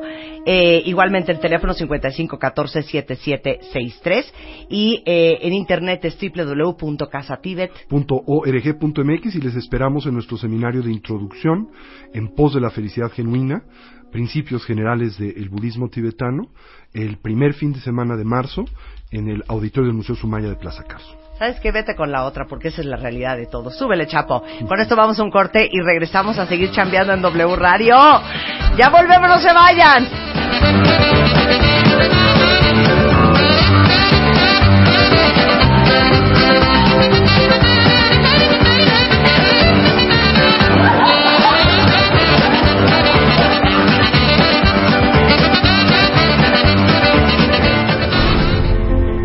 Treinta mil historias, más de 20 millones de palabras, todas escritas con amor, compromiso, pasión y respeto.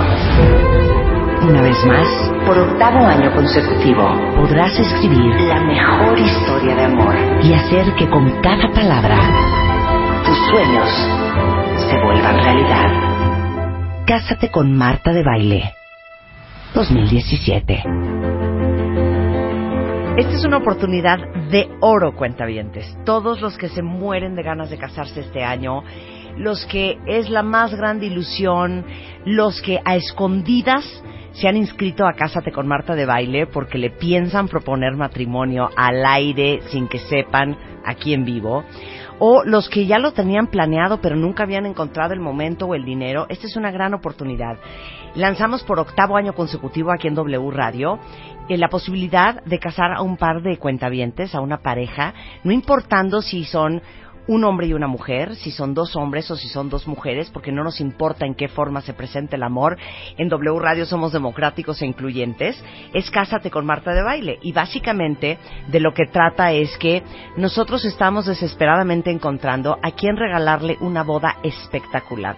Y cuando digo espectacular, es una boda para un banquete de 200 personas, con las flores, con las mesas, con los adornos, con la música, con las luces, con el vino, con la champaña, con el licor, con un pastel divino. Aparte de todo eso, obviamente el anillo de compromiso, las argollas de matrimonio, este, el vestido de la novia, el vestido del novio, un colchón de regalo, este, y hasta un coche. Eso es todo lo que vamos a hacer por la pareja ganadora.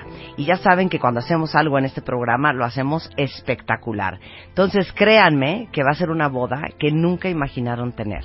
Lo único que tienen que hacer ustedes es contarnos la historia de amor con su pareja. Entonces, si son buenos para escribir, si son buenos para resumir en mil caracteres, ya sea en la plataforma de martadebaile.com o wradio.com.mx, escríbanos su historia propia, original, verdadera, comprobable, y pónganos una foto de ustedes y su pareja. No una foto de ustedes, su pareja, sus siete hijos, ni ustedes, su pareja, su cuñada, su tía, su suegra y los siete hijos. Nada más ustedes y su pareja. Tienen hasta el 14 de marzo para entrar a cualquiera de las dos plataformas y escribir su historia.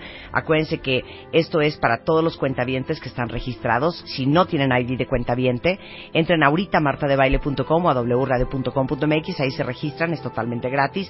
Les vamos a dar un ID y con eso se inscriben al Cásate con Marta de Baile. Este, y el 20 de marzo vamos a anunciar quién es el ganador o la ganadora. Y el 24 de marzo, el ganador o la ganadora y su pareja van a venir al programa a proponerse matrimonio en vivo y a todo color con el resto de la comunidad de cuentavientes. Al día de hoy ya recibimos en tan solo tres días 351 historias. Normalmente son entre 5 y 6 mil y quiero que ustedes tengan la certeza de que con el mismo amor que ustedes se toman el tiempo para escribir su historia de amor con nosotros, nosotros nos tomamos el tiempo para leer todas y cada una de las historias que llegan. Tienen al 14 de marzo, martadebaile.com, wradio.com.mx, Cásate con Marta de Baile 2017. Una vez más, escribe la mejor historia de amor y haz que tus sueños se vuelvan realidad. Regístrate wradio.com.mx y martadebaile.com. Cásate con Marta de Baile 2017. Tristísimo, tristísimo, tristísimo, Celeste. No sabes mi mortificación. Marta, Porque les digo una cosa, los perros son como el animal más popular del reino animal. Así es. Pero el gato tiene una cantidad de estigmas y de mitos y de miedos y de, su- su- eh, ¿cómo se dice? Suspicions, como de... de, de sospe ¿Cómo? Eh, hija, estoy perdida. sí, de cuando eres este... Supersticiones.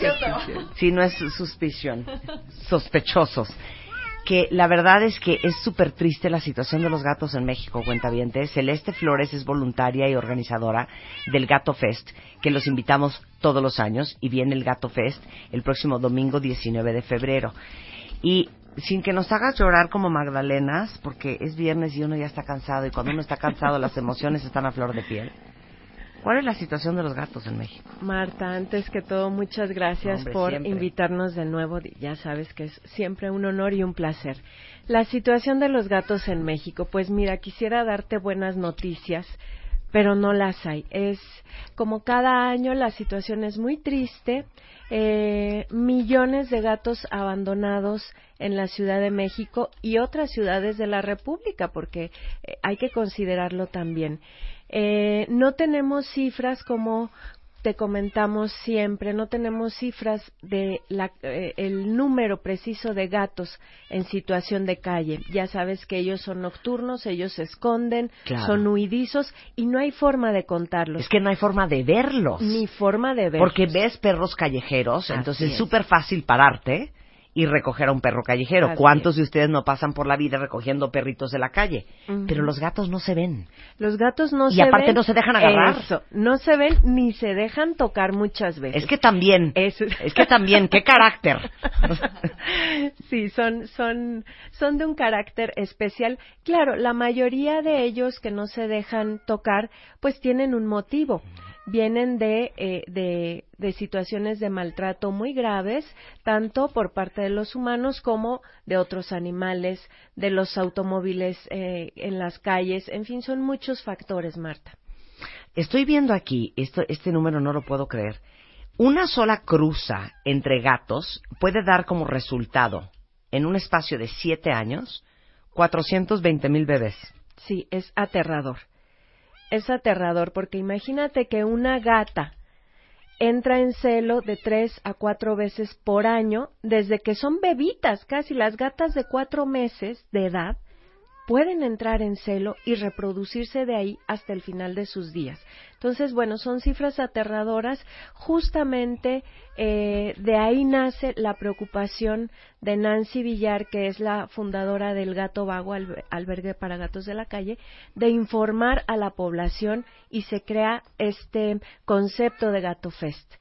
¿No? Este concepto para informar a, la- a las personas de qué hacer con este problema, cómo podemos ayudar y cómo podemos salir adelante, aunque sea poniendo un granito chiquititito de arena. Claro, ahorita hablamos de cómo, cómo los vamos a ayudar a ustedes, pero nada más dime una cosa, es- esto es un fun fact que yo no sé si ustedes sepan, pero cuando yo lo supe no daba yo crédito, que una gatita puede traer nueve bebés en la panza y esos nueve bebés pueden ser de nueve papás diferentes. Así es. No lo puedo creer.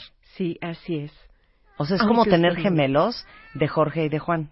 O sea, Sí, así es. Por eso ves que, por ejemplo, una gata negra, de, de sus nueve gatitos, uno es tricolor, otro es negro, otro es blanco, otro es gris, otro es atigrado, y así.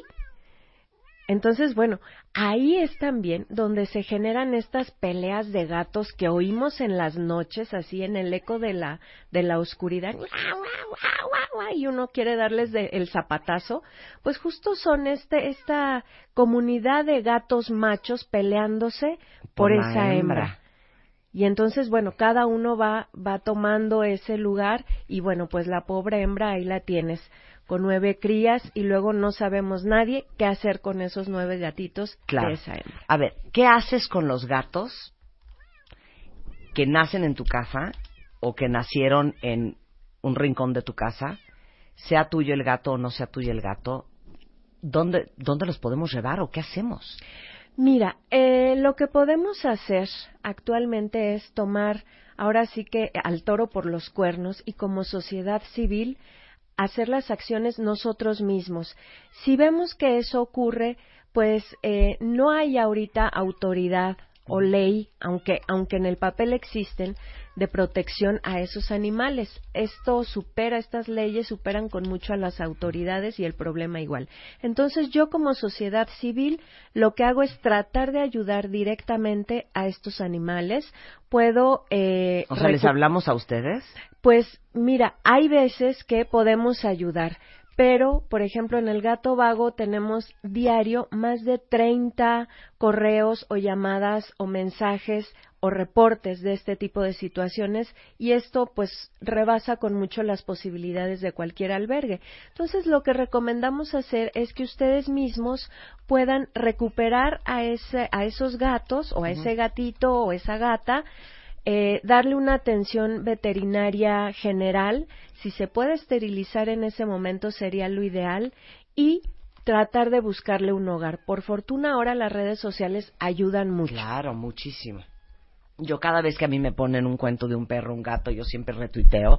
Y gracias a todos los que están compartiendo fotos de sus gatos De- ay, deliciosos. sí. Ay, a Andrea y a Angie Epstein y a Javier Peláez y a Cronos y a Diana y todos los que nos están mandando a sus gatos. Gracias. Este, bueno, eh, esterilizar a los gatos es parte de la, de la gran misión de, de gato, del gato vago, ¿no? Así es. De hecho, eh, la esterilización la vemos como la única opción para terminar en un futuro con los gatos de la calle. Entonces, el gato vago también como albergue que tiene su preocupación social en este aspecto, realiza campañas masivas de esterilización, realiza TNRs, que es esta dinámica de capturar al gato de colonias eh, eh, de gatos en la calle, esterilizar y regresarlas. Si es que no podemos darles cobijo, abrigo en Sí. un albergue y buscarles lugar, por lo menos ya están esterilizados y no se siguen reproduciendo. en ¿Cómo las atrapas calles. a un gato, hija? Bueno, ciertamente es difícil. No, yo te No hablo a es ti, nada hija. fácil. Yo te hablo a ti, te digo, aquí hay un gato, ven. Tú háblanos, Sí. tú háblanos. Mira, ah, hay, hay, hay varias técnicas, pero bueno, la que se usa principalmente es eh, una trampa. Ajá. Una trampa es una trampa eh, alargada. eh, desde luego es segura para los gatos. Se pone un poquito de comidita adentro, el gato entra, pisa una rampa y se cierra una puertita. Y bueno, entonces hay que usar este tipo de trampas para eh, pues capturar estos Claro. gatos de la calle. Oye, pregunta una cuenta ¿dónde puedes esterilizar a un gato y que no sea muy caro? Fíjate que hay campañas, incluso ahí sí, eh, en el gobierno del Distrito Federal, yo le, le pido a la persona que nos pregunta que googlee campañas de esteriliz- esterilización masiva en el DF. Entonces, A- ahorita, ahorita buscamos el dato, campañas de esterilización en el DF y ahorita se los pasamos. Así es, eh, son mensuales y son por delegaciones, Marta. Entonces, eh, eh, son a bajo costo o gratuitas. Perfecto. También los diferentes albergues, eh, como es el Gato Vago, solemos realizar este tipo de campañas a muy bajo costo. Hay Sensacional. que estar pendientes en las redes. Ok, viene el Gato Fest, cuentavientes. Es este domingo 19 de febrero en la explanada de la delegación Benito Juárez. La entrada es totalmente libre desde las 10 de la mañana hasta las 8 de la noche. Este es un evento no lucrativo. Así es, Marta, totalmente gratuita la entrada, no lucrativo. Lo único que les pedimos eh, es llevar, si pueden, un donativo. Nuestra meta este año, como tú ya habrás visto a lo largo de- estos seis años, vamos aumentando la meta cada año. Este año nuestra meta es reunir ocho toneladas de alimento para gatos para eh, distribuir entre más de 1.400 gatos de la calle. Sensacional. Entonces, si van con unas latitas, no sé por qué pienso yo de atún, pero si van unas latitas de atún, de comida para gato, de, de croquetitas. Así es, será Sensacional. bienvenido. ¿Y qué va a haber de 10 de la mañana a 8 de la noche? Pues mira, es todo un día. ¿Podemos de ir con nuestros gatos? Pueden, bueno, mira, pedimos que no lleven a sus gatos eh, físicamente por cuestiones de seguridad. Ya sabemos que los gatos son nerviosos, son un poco hu- huidizos y el evento es, eh, bueno, es público, entonces hay mucha gente. Puede haber mucho calor a mediodía y mucho ruido, mucho movimiento. Si no le hagan eso a su gato, es como llevar a un niño a un centro comercial. No, Exacto. de veras no. de verdad De veras que no. sí. Es muy buena esa, Sí. esa comparación. Entonces, mejor dejarlos en casita.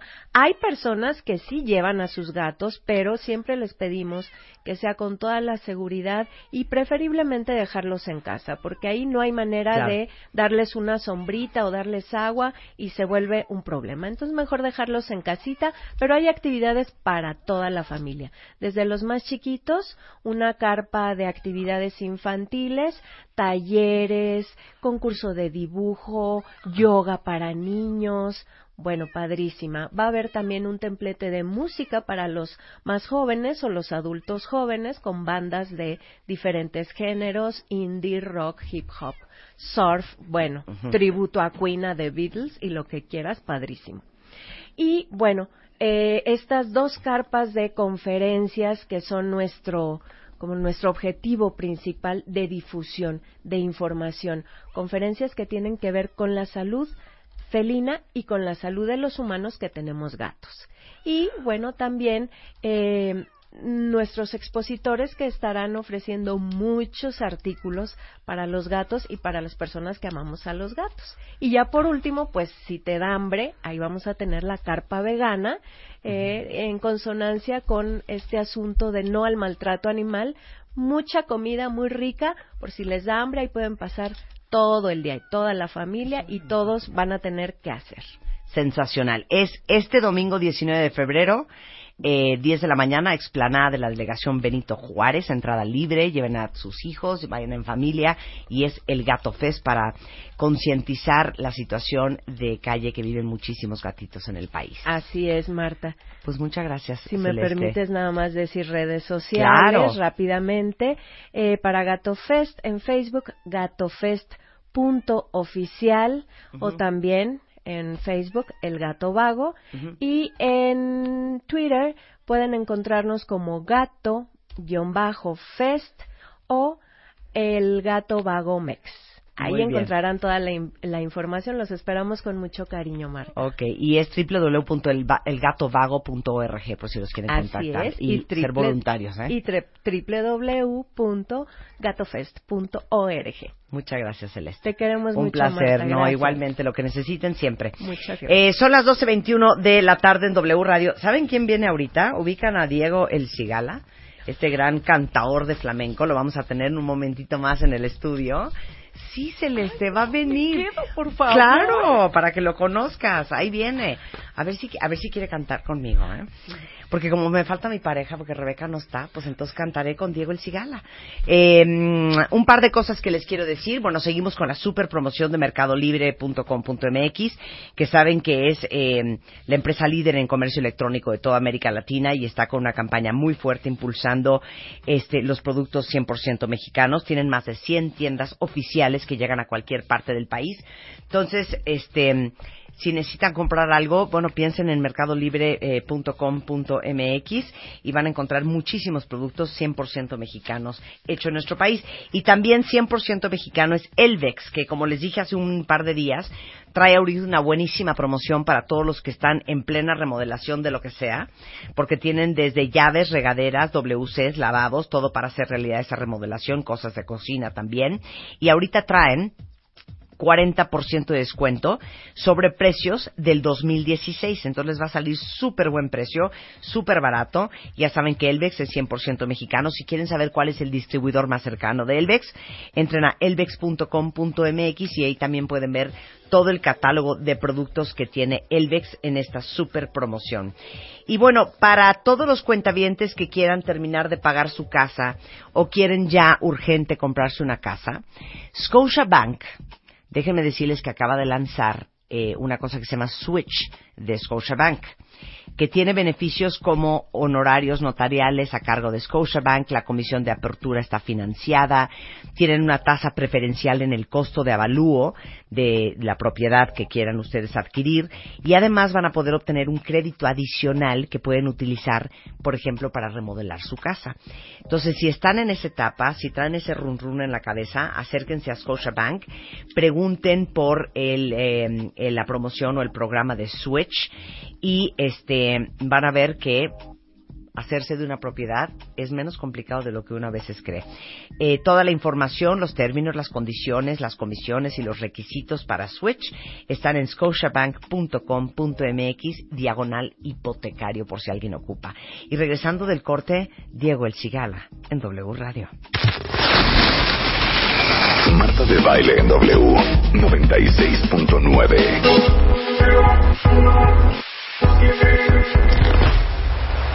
En vivo. 30.000 historias, más de 20 millones de palabras, todas escritas con amor, compromiso, pasión y respeto. Una vez más, por octavo año consecutivo, podrás escribir la mejor historia de amor y hacer que con cada palabra tus sueños se vuelvan realidad. Cásate con Marta de Baile 2017. Hoy con Marta de baile. Clases de flamenco.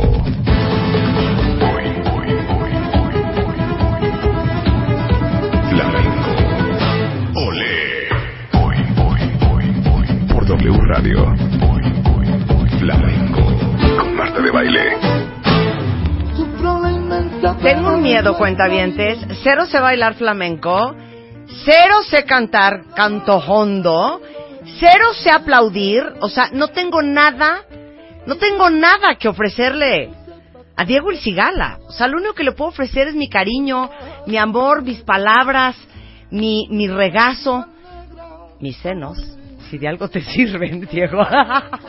pues no están mal, pues nada que no están mal. Seguro que que estar de puta madre. Oye, ¿no sabes qué angustia tengo de, de- de que estés aquí? No te puedo ofrecer unos aplausos profesionales. No te puedo hacer el... ah, toma la manzana, deja la manzana. Toma la manzana, deja la manzana. ¿Eh? Un abrazo sí te puedo ofrecer. Pues, Aparte, déjenme decirle, ¿eh? No estoy mal, ¿eh? Me agarró la chichi sin querer Diego el Cigala. ¿Sabes qué, Diego? Compórtate. ¿Te gustó? Ahora, Diego el Cigala es... Eres como sensual erótico peludo. Ya te caché. Llevo viendo fotos tuyas 25 minutos. Sin control. Ya me sé tu vida entera. ¿Cómo estás? ¿De verdad? México te quiere, ¿no? Y yo México.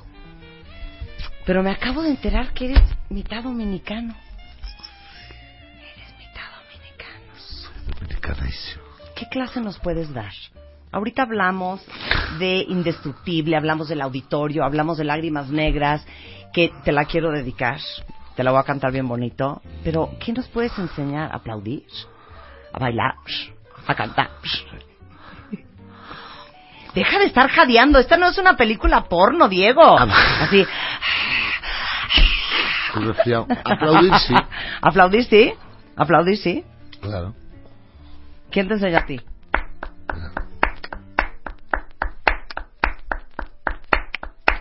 Ok, ahora voy yo. O sea, ya van, Oh. ya van, ya van, ya van. A ver, otra vez, ¿dónde pegaste? Quiero ver.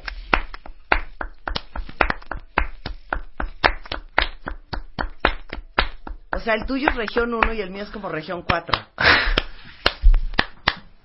¿Dónde es? ¿Quién te enseñó a aplaudir? Desde chiquitito, mis padres, mi Ajá. familia. ¿Lo está esta también? Ese está mejor, ándale, venga, ese, venga.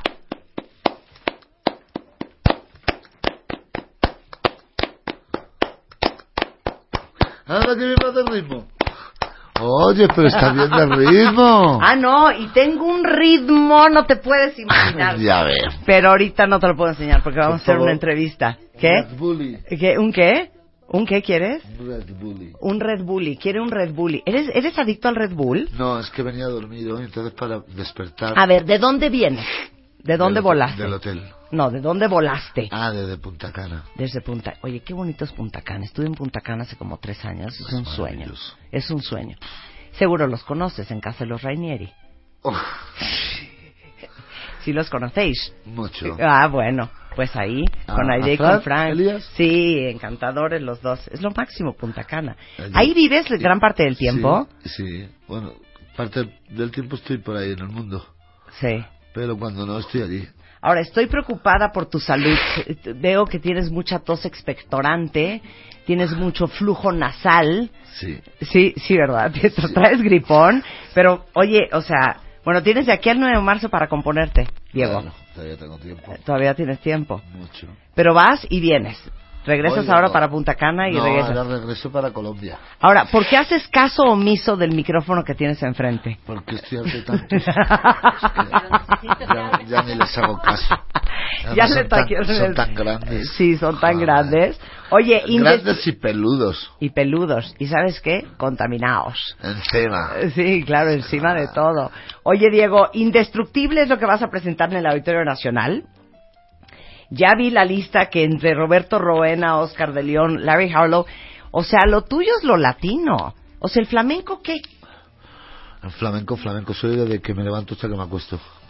Pero eres muy latino también. Me gusta mucho, me gusta mucho lo latino. Me gusta mucho el mundo de la salsa, me gusta mucho los cantantes salseros. Me gusta también Centroamérica. Lo, lo hice ya en su día con Cigala Tango, con el bolero. Porque son músicas de alma, de, de verdad, y sin trampa y ni cartón. Y tenía muchas ganas con, con Indestructible, tenía ganas. Bueno, tienes a Oscar de León, Oscar de León, los muñequitos de Matanza, a Larry Harlow, Larry Harlow, Roberto Roena. Roberto Roena, Boyo Valentín, eh, Luis Perico Ortiz, Nicky Marrero, pss, Jorge Santana, pss, es que están todos, están todos y hacía 25 años que no se les reunía a la Fania. Claro, e- es el Fania All 25, Stars, ¿no? 20, Fania All Stars. Claro, Claro. 25 años sin saber nada de ellos. Ahora, ¿hay algún arte para cantar flamenco, pero como latino, pero como con salsa, pero con todo? Sí, sé gitano. ¿No me vas a cantar nada? Cuando en la su- vida se sufre una herida, cuando se pierde sangre querida, en ese momento coge el destino en tus manos, ahí echa pa'lante mi hermano con la ayuda de nueva sangre, sangre nueva, indestructible, unidos venceremos, y yo sé que llegaremos, sangre. ¡Ay, qué bonito! ¡Bravo! ¡Te queremos, Diego, te queremos! Oye, aparte ahorita traemos una obsesión en este programa con Japón. Y, ¿Con y leí Japón? una historia, sí, estoy obsesionada, estoy trastornada. ¿Con la película de Scorsese? No, no, con Japón, con Tokio, con Kioto, Tokio, sí, Tokio, claro, Tokio, Tokio. claro. Osaka. Y entonces veo que yo, tú te fuiste de chiquitito a Japón a trabajar. Sí, hace muchos años. Y el año pasado estuve, otra vez. ¿Y gustas en Japón? El japonés Mucho. Te, te vibra, te conecta contigo, te entiende. Gozan. Ahora este año, si Dios quiere, vamos a presentar allí Indestructible. Eh, que allí gusta mucho la salsa, lo sabes, ¿no? Sí, sí, sí. Vale, y allí Oye, y bailan salsa muy bien. Y allí está ese grupo salsero, Sol Naciente. ¿Japonés? Ese sí, no me lo conozco. Sí, sí, son, llevan veintitantos años. Todos son japoneses, pero tocan salsa. A ver, búscame una, ¿cómo se llama? Sol Naciente. Eso es. ¿Cuál ponemos de Sol Naciente? No me acuerdo, la que sea. A ver, la que sea de Sol Naciente. Pero- Y yo te voy a presentar una canción que te quiero compartir. ¿Ah, sí? Sí, porque yo te puedo también dar Yo unas también te quiero alegrías. compartir. Sí, ya. ¿Quieres un melón? No, muchas gracias. ok. Era puro Red Bull, 12.42 de la mañana. A ver, vamos a poner Sol Naciente, que es totalmente japonés, pero salsero. Y entonces, gustas mucho en Japón. Sí. Sí, el año pasado estuvimos y fue una maravilla. La gente como responde. Pero aparte han ido todos los flamencos, todo, todo el mundo del flamenco. Pero chistoso, porque el japonés es tensito. Sí. ¿No? O sea, eso de estarse abrazoteando y besuqueando y No. moviendo la cadera. Eso para no. nada, eso no. Olvídate. Eso no, claro que no. Ellos son, Anata Ah, Tosan sí, arigato gozaimasu, arigato gozaimasu. Y, y ya está. Anata Tosan Samuine. ¿Entiendes? O Chimpo Gonkine, eh, o Misu Kudasai. ¡Ay! No hay más. Ponme sol naciente.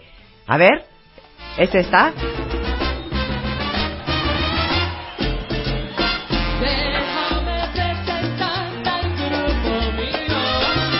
Oye, muy bien. Pero la- quien Eh. canta es japonesa en español. A ver, Polo.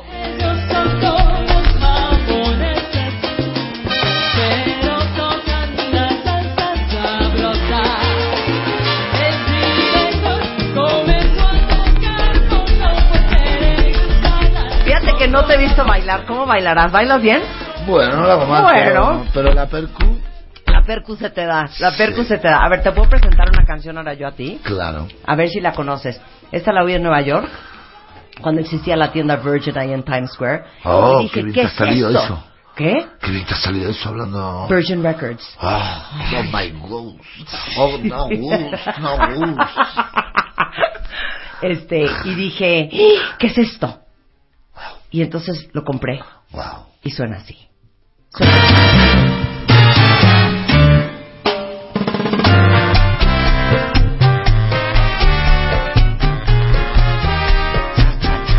tal, eh? ¿Sabes qué? Vamos a presumirle al cigala que nosotros también sabemos nuestras cosas. Oye, qué preciosidad. Qué cosa más bonita. La primera noche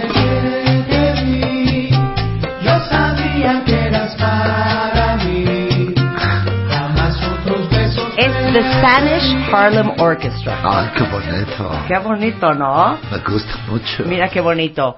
Mujer divina, Anda, como fascina.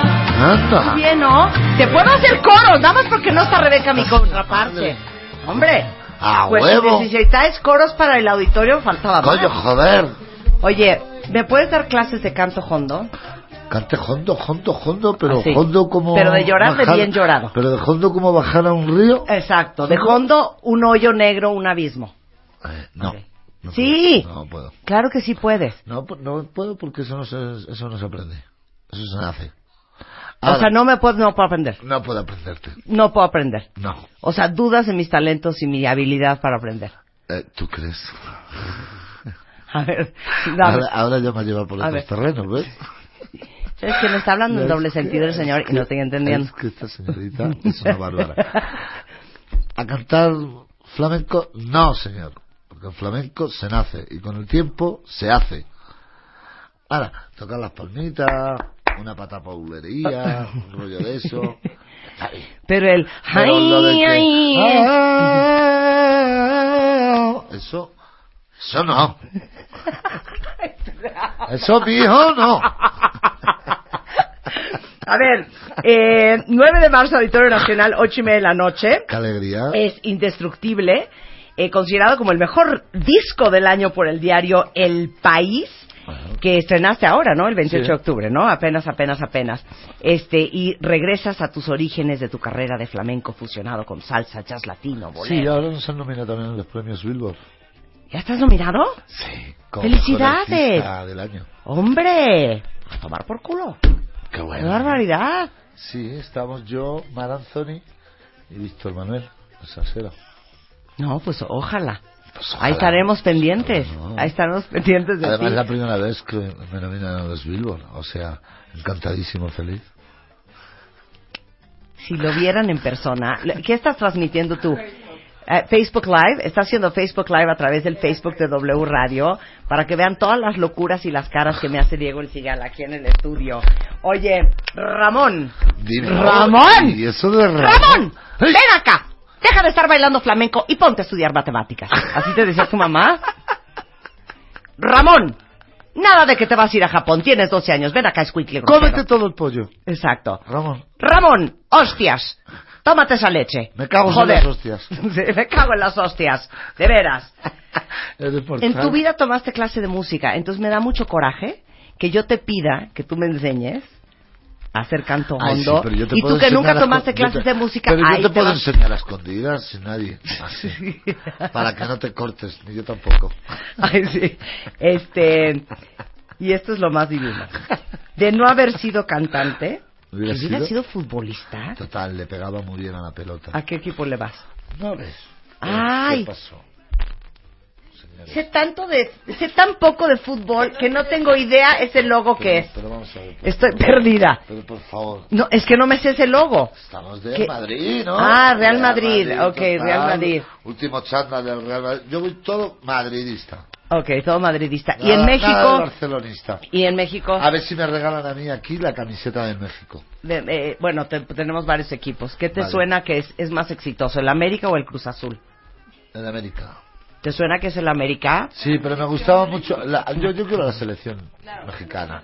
Así no estoy. O sea, una uno camiseta a la selección. No estoy ni con uno ni con otro. Sí, habríamos de haberle traído un regalo a Diego el Cigala. O el chándal, el chándal de, de los Pumas de México. ¿Qué es chándal?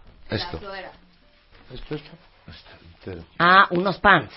Ah, unos pants. Eh, son pants. ¿Cuál chándal? Allí son Así de, me fui al súper en chándal, Claro, ¿así? así. Me fui al súper, pues nada, ponte un chándal y vente, hijo. ¿No?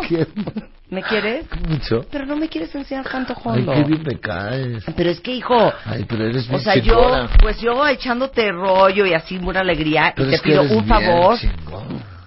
¿Qué otra grosería te sabes? Dime la peor grosería en República Dominicana. No, que niños chicos. Nada, está en el kinder. Mamá Aquí está. huevo. Mamá huevo. Es preciosa. ¿Cómo se ocuparía? O sea, ¿en qué, en qué situación? Dame una, una Sí. situación. Viniendo por el coche, que te choquen por detrás. ¡Eh! Coño, tu madre, coño, mamá huevo, coño.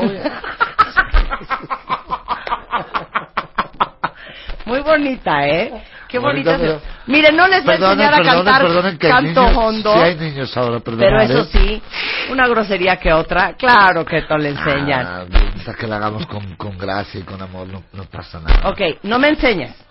No me enseñes. Que sí te voy a enseñar. Venga, empezamos la primera clase. Ok, venga. Tiriti tra tra tiriti tra tra tra tiriti tra tra trero, ay, tiriti trao, tra tra trao. Qué grosero eres. ¿No la quisiste hacer más larga? A ver. Tri, tri, tra, trau, trau. Tri, tri, tra, trau, trau. Tri, tri, tra, trau. Au, au, au. ¿Qué es eso? Tu Eso es mamá. como- eso es Perdón, como- según yo me salió súper bien. Mi gato se está quejando. Miau. Ay, pues qué. A ver, vas. Segunda, segunda, segundo episodio.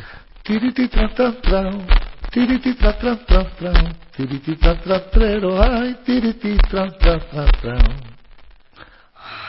Otra cosa mejor, más sencilla. Sí, o sea, es que ya. Eso parece Dice, trabalengua. dice, venga, vale.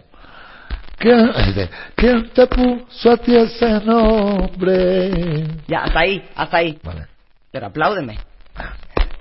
¿Quién te puso a ti ese nombre? No, ahí. Es lo que suena a Shakira, güey. ¡Ay, coño! ¡Coñazo! Como borrego.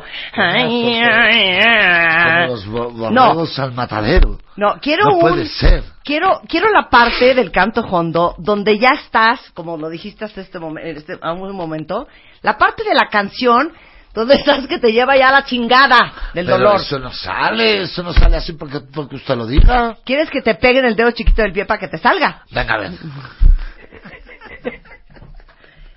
que Diego, no se puede contigo. Oye, es que programa más pachulo. ¿Ya viste qué pachudo es? ¿Qué dijiste pachudo? Pachulo. Pachulo. ¿Eso qué es? ¿De pachuli? De chulería. De chulerías. De pachuli. Chulerías, chulerías, chulerías, chulerías.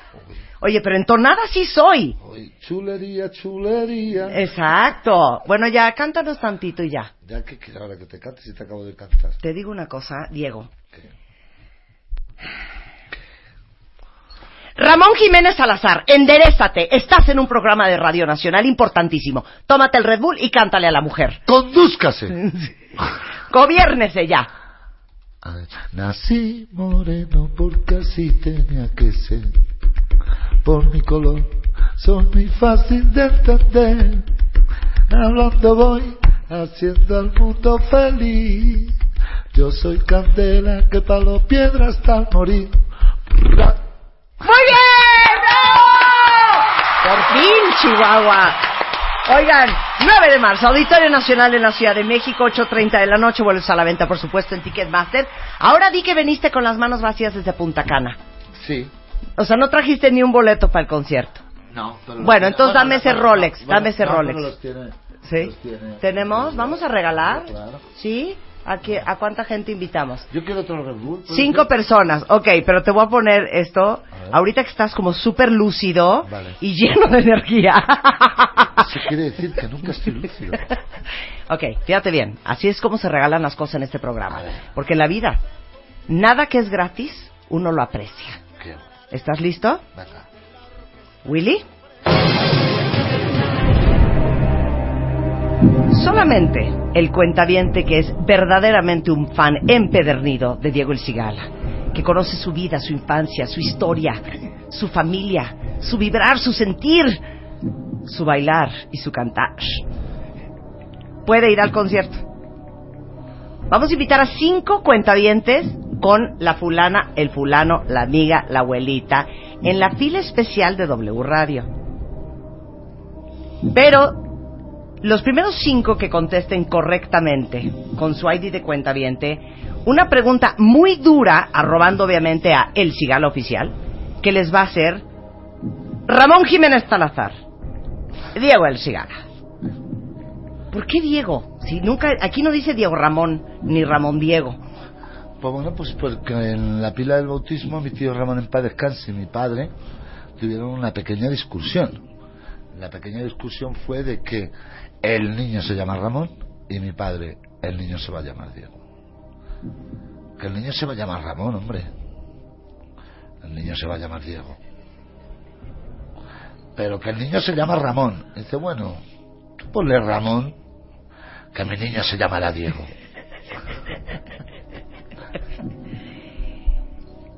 ¿Qué le vas a preguntar al cuentaviente?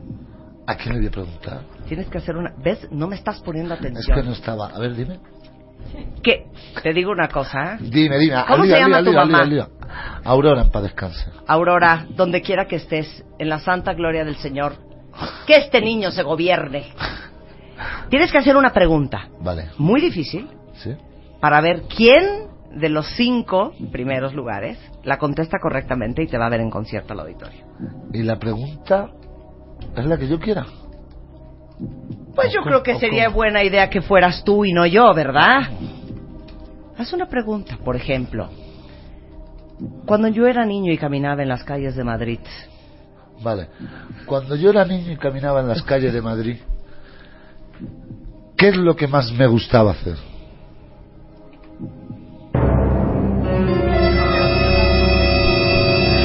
Pero hay opciones o eso se encuentra en, en el No, mundo. no, no, vamos, vamos. Primera opción. Jugar al fútbol, ir en bicicleta,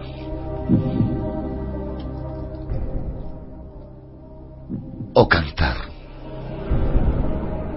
Con la mano estirada pidiendo limosna en las calles para comprar esa pelota de fútbol.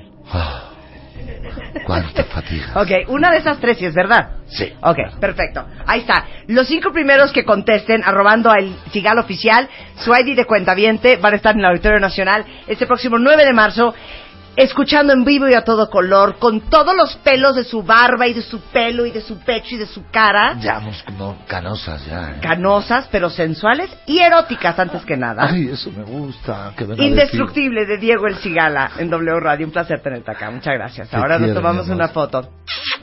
Adiós. Haciendo feliz. Yo soy candela que te lo quiero hasta morir. Así moreno con casi tenía que ser y en mi cantar te voy a explicar por qué.